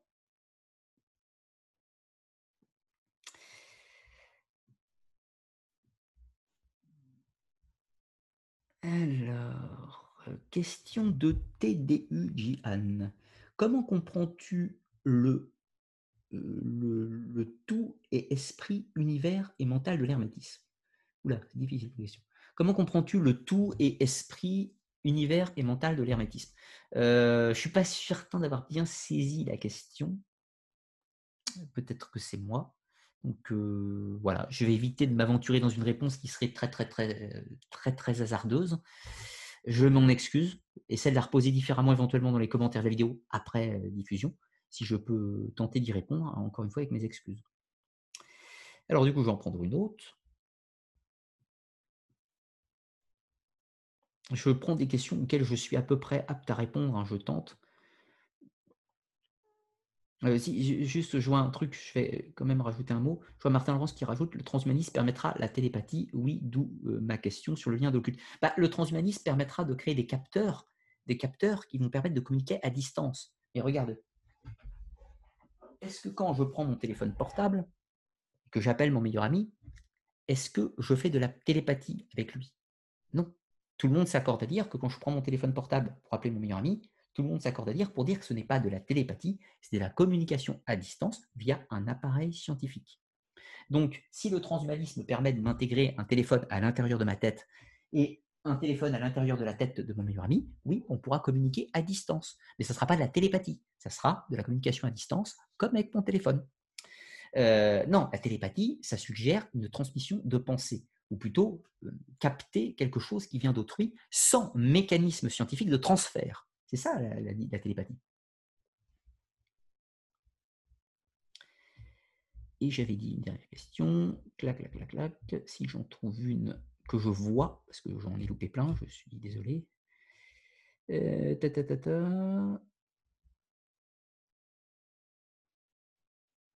euh, question de DT de DTCC caca. Euh, la théorie des univers jumeaux rejoint-elle l'ésotérisme mon invisible euh, Oui, ça peut, ça peut. Alors, euh, c'est pareil, depuis le début de l'émission, je vous parle de l'ésotérisme comme étant quelque chose, des sciences occultes comme quelque chose qui se situe dans un au-delà. Comprenez qu'on est dans la théorie. Moi, j'y crois, mais c'est pas parce que j'y crois que c'est vrai, déjà la vision de l'ésotérisme consiste, enfin des sciences occultes, l'ésotérisme au sens plus large, considère qu'il y a le monde réel et qu'il y a des mondes plus subtils, des mondes différents. Alors certains euh, vont considérer qu'il en existe un seul, certains vont considérer qu'il en existe trois, quatre, cinq, six, sept. Euh, moi, je n'ai pas de réponse empirique à donner par rapport à ce sujet, mais je suis assez d'accord sur le concept de base qui est du monde jumeau, euh, avec un monde euh, dit matériel et l'autre monde dit immatériel, mais qui n'est pas plus réel ou irréel que l'autre. En fait, c'est juste deux mondes jumeaux, à mon sens, et euh, qui fonctionnent en, jumeaux, en miroir. Vous savez, c'est un petit peu les phrases de l'hermétisme, tout ce qui est en haut est comme ce qui est en bas, ce qui est en bas est comme ce qui est en haut. Je pense que c'est deux mondes miroirs et que, alors oui, là, du coup, je vais, je vais prendre les pensées d'Aristote. D'Aristote, Aristote considère que le corps physique, le corps physique est une sorte d'impression du corps astral, de l'âme. Je simplifie. Hein. Donc pour lui, il y a l'âme qui vit dans un, monde astral, et par effet miroir, cette âme va s'imprimer dans la matière, ce qui va donner le corps. Voilà. En gros, Stanislas de Guaita, occultiste de la fin du XIXe siècle, va penser que notre corps physique fonctionne en miroir avec le corps subtil du monde astral, et que ce qui permet le lien entre les deux, c'est un fluide. Un fluide, alors il va lui donner des noms différents, le NaH souvent. Euh, c'est un fluide, et ce fluide va permettre de créer des connexions, des liens et des interférences entre les deux. C'est-à-dire que si, euh, comme je fais l'architecture un petit peu, vous avez un corps là, vous avez un corps là, les corps sont en relation avec le fluide, ce fluide lui-même euh, est agissant dans l'astral, mais ce fluide peut agir dans la matière. Donc, en fait, toutes les choses qui sont faites dans l'occulte au niveau du monde astral vont avoir un impact sur la matière via ce fluide. Voilà. Donc, en gros, c'est comme la colle qui relie le monde ou l'eau qui se trouve entre deux terres, si vous voulez. C'est un petit peu l'idée euh, qui est développée globalement dans la pensée de Guaita et qu'on retrouve aussi euh, dans les philosophes de l'Antiquité, Platon, Aristote, euh, Plotin et quelques autres.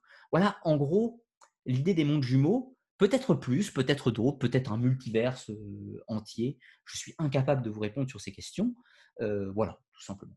L'idée base de l'occultisme étant seulement que ce qui a attrait à l'occulte ne se déroule pas physiquement dans la réalité tangible matérielle. De ce fait, tout ce qui est d'ordre occulte n'est ni observable, ni quantifiable, ni mesurable, ni visible, ni audible, etc., etc., etc., etc. L'analyser avec un scientifique, un télescope ou un microscope est de ce fait impossible.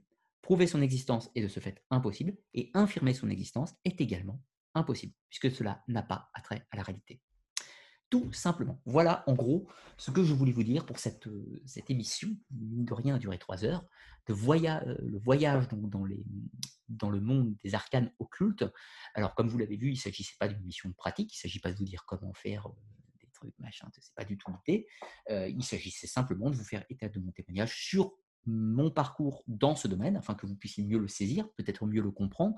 Je vous aurai peut-être des clés de lecture pour les autres émissions ou autres. Il ne s'agit pas d'affirmer, euh, même si j'ai répondu avec mes croyances, et certaines fois dans l'émission, il ne s'agit pas de vous imposer ma croyance, il s'agit de vous laisser la vôtre en vous partageant la mienne. Ça s'arrête là. Après, vous croyez ce que vous voulez ou vous ne croyez pas si vous n'avez pas envie de croire.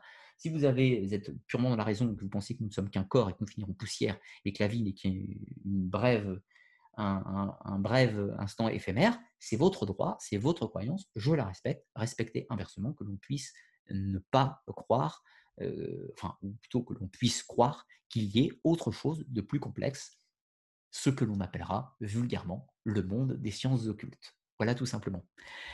Pour finir l'émission, deux, trois petites euh, petite chose. Alors, autre petit conseil de lecture, alors je vous l'ai pas cité avant, mais deux livres qui sont fondamentaux. Pourquoi? Alors, fondamentaux pour moi. Hein. Euh, pourquoi? Parce que si vous vous intéressez au domaine des sciences occultes, ils vont vous permettre parfois de garder toujours un petit peu votre raison. Votre raison et de prendre un petit peu de la distance. Alors, le livre de mon enfance, hein, le livre des superstitions d'Héloïse Mozani, qui, va, qui est un véritable catalogue des croyances et des superstitions, vous allez voir que c'est extrêmement vaste et riche il ne s'agit pas de dire qu'elles sont vraies, il s'agit de collecter ces croyances, ces traditions et, les mythes un petit peu. Et puis l'autre, le dictionnaire historique de la magie et des sciences occultes, qui va vous donner un point de vue assez pragmatique et assez rationaliste sur les phénomènes dits des sciences occultes. Ce livre est, à mon sens, un texte qui, qui n'est pas bon, mais qui est nécessaire. Il est nécessaire parce qu'il va permettre de prendre un petit peu distance avec la réalité des phénomènes occultes, euh, puisque euh, ce livre part du postulat qu'il n'existe pas globalement, mais ça permet d'avoir un regard un peu critique, un petit peu, voilà, un petit peu plus raisonnable, un petit peu plus calme, etc., etc., sur le sujet. Autre chose, comme tous les mois, il y aura une académia. Vous voyez, j'ai changé un petit peu le fond des bannières. Donc, une académia qui va être, donc, je vous rappelle, c'est des émissions payantes qui sont réservées aux contributeurs du Tipeee les gens qui me soutiennent sur, euh, sur le site de financement participatif. Euh, et donc, euh, ça se traitera, cette émission hors série, qui va traiter des, les secrets des Templiers. On va passer 2-3 heures à disserter sur les mystères qui entourent l'ordre du Temple, qui entourent les mythes du trésor, mais pas, pas tellement le trésor. On va parler un petit peu de leur hypothétique survivance, les hypothétiques liens entre les Templiers et la franc-maçonnerie ou les Rose-Croix. On va parler euh, de l'éventuel euh, secret des Templiers au sens gnostique. Avaient-ils accès à une connaissance secrète, à des documents? Ont-ils fait des fouilles archéologiques au temple de Salomon? Nous allons parler également de l'hypothétique hérésie des Templiers. On va parler un petit peu du Baphomet. Quelle est cette idole? Qu'est-ce que ça représente pour eux? Y a-t-il des témoignages d'époque? Est-ce que le Baphomet que l'on représente aujourd'hui a un rapport avec le Baphomet des Templiers? Y a-t-il tous les Templiers qui sont arrêtés Y a-t-il eu des, gens qui sont échappés? Ont-ils dissimulé des choses? Qu'a-t-on trouvé? Etc. Enfin voilà, on va faire une émission complète sur les secrets qui entourent l'ordre du Temple. L'émission sera diffusée le 28 août 2020. Le 28 août 2020, dans l'après-midi, euh, à 18h pour l'extrait sur YouTube. Euh, donc tous les gens qui contribuent sur Tipeee, à hauteur de 3 euros minimum, auront automatiquement accès à cette vidéo de l'Academia euh, par un, message dans la messagerie Tipeee qui leur sera envoyé le 28 août. Attention, je n'envoie pas euh, les codes par mail, je les envoie sur la messagerie Tipeee. Donc il faut bien penser à vous connecter. Euh, pour les gens qui voudraient plus d'émissions, d'accès à d'autres, etc., vous regardez le fonctionnement sur Tipeee, vous pourrez voir un petit peu tout ce qu'il y a. Attention, le tarif de 3 euros n'est valable que sur le mois d'août. À partir du 1er septembre, l'émission ne sera plus à 3 euros, elle sera à 5 euros, minimum du moins.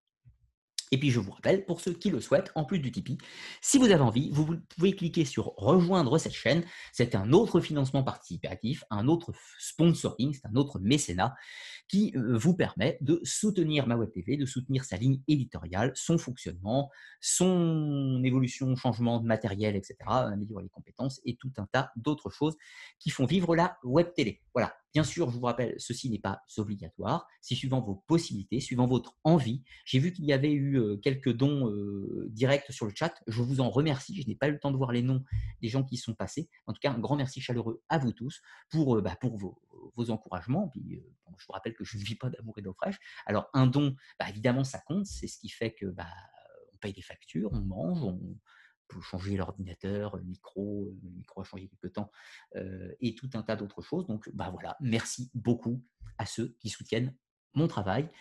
Et puis, dans tous les cas, je vais vous souhaiter une très bonne fin de soirée, de très bonnes lectures sur tous ces différents sujets. Si vous avez besoin de conseils de lecture ou quoi que ce soit d'autre, n'hésitez pas. Et un tout dernier petit message, n'hésitez pas en commentaire de la vidéo à marquer si vous avez vécu, vécu vous-même des expériences occultes, des rencontres particulières, des éléments paranormaux, fantômes, revenances, spiritisme, choses qui se sont bien passées, choses qui ont mal tourné. N'hésitez pas en commentaire à nous faire partager un petit peu de ce que vous avez vécu, de ce qui vous est arrivé. Euh, vous avez les pseudos, vous êtes plus ou moins anonyme, c'est pratique. Et puis voilà, ça permettra qu'on puisse un petit peu voir un petit peu ce qui se passe et les vécus de tout le monde. Voilà. Sur ce, je vais vous souhaiter à tous une très bonne fin de soirée et je vous dis à très bientôt pour de nouvelles vidéos.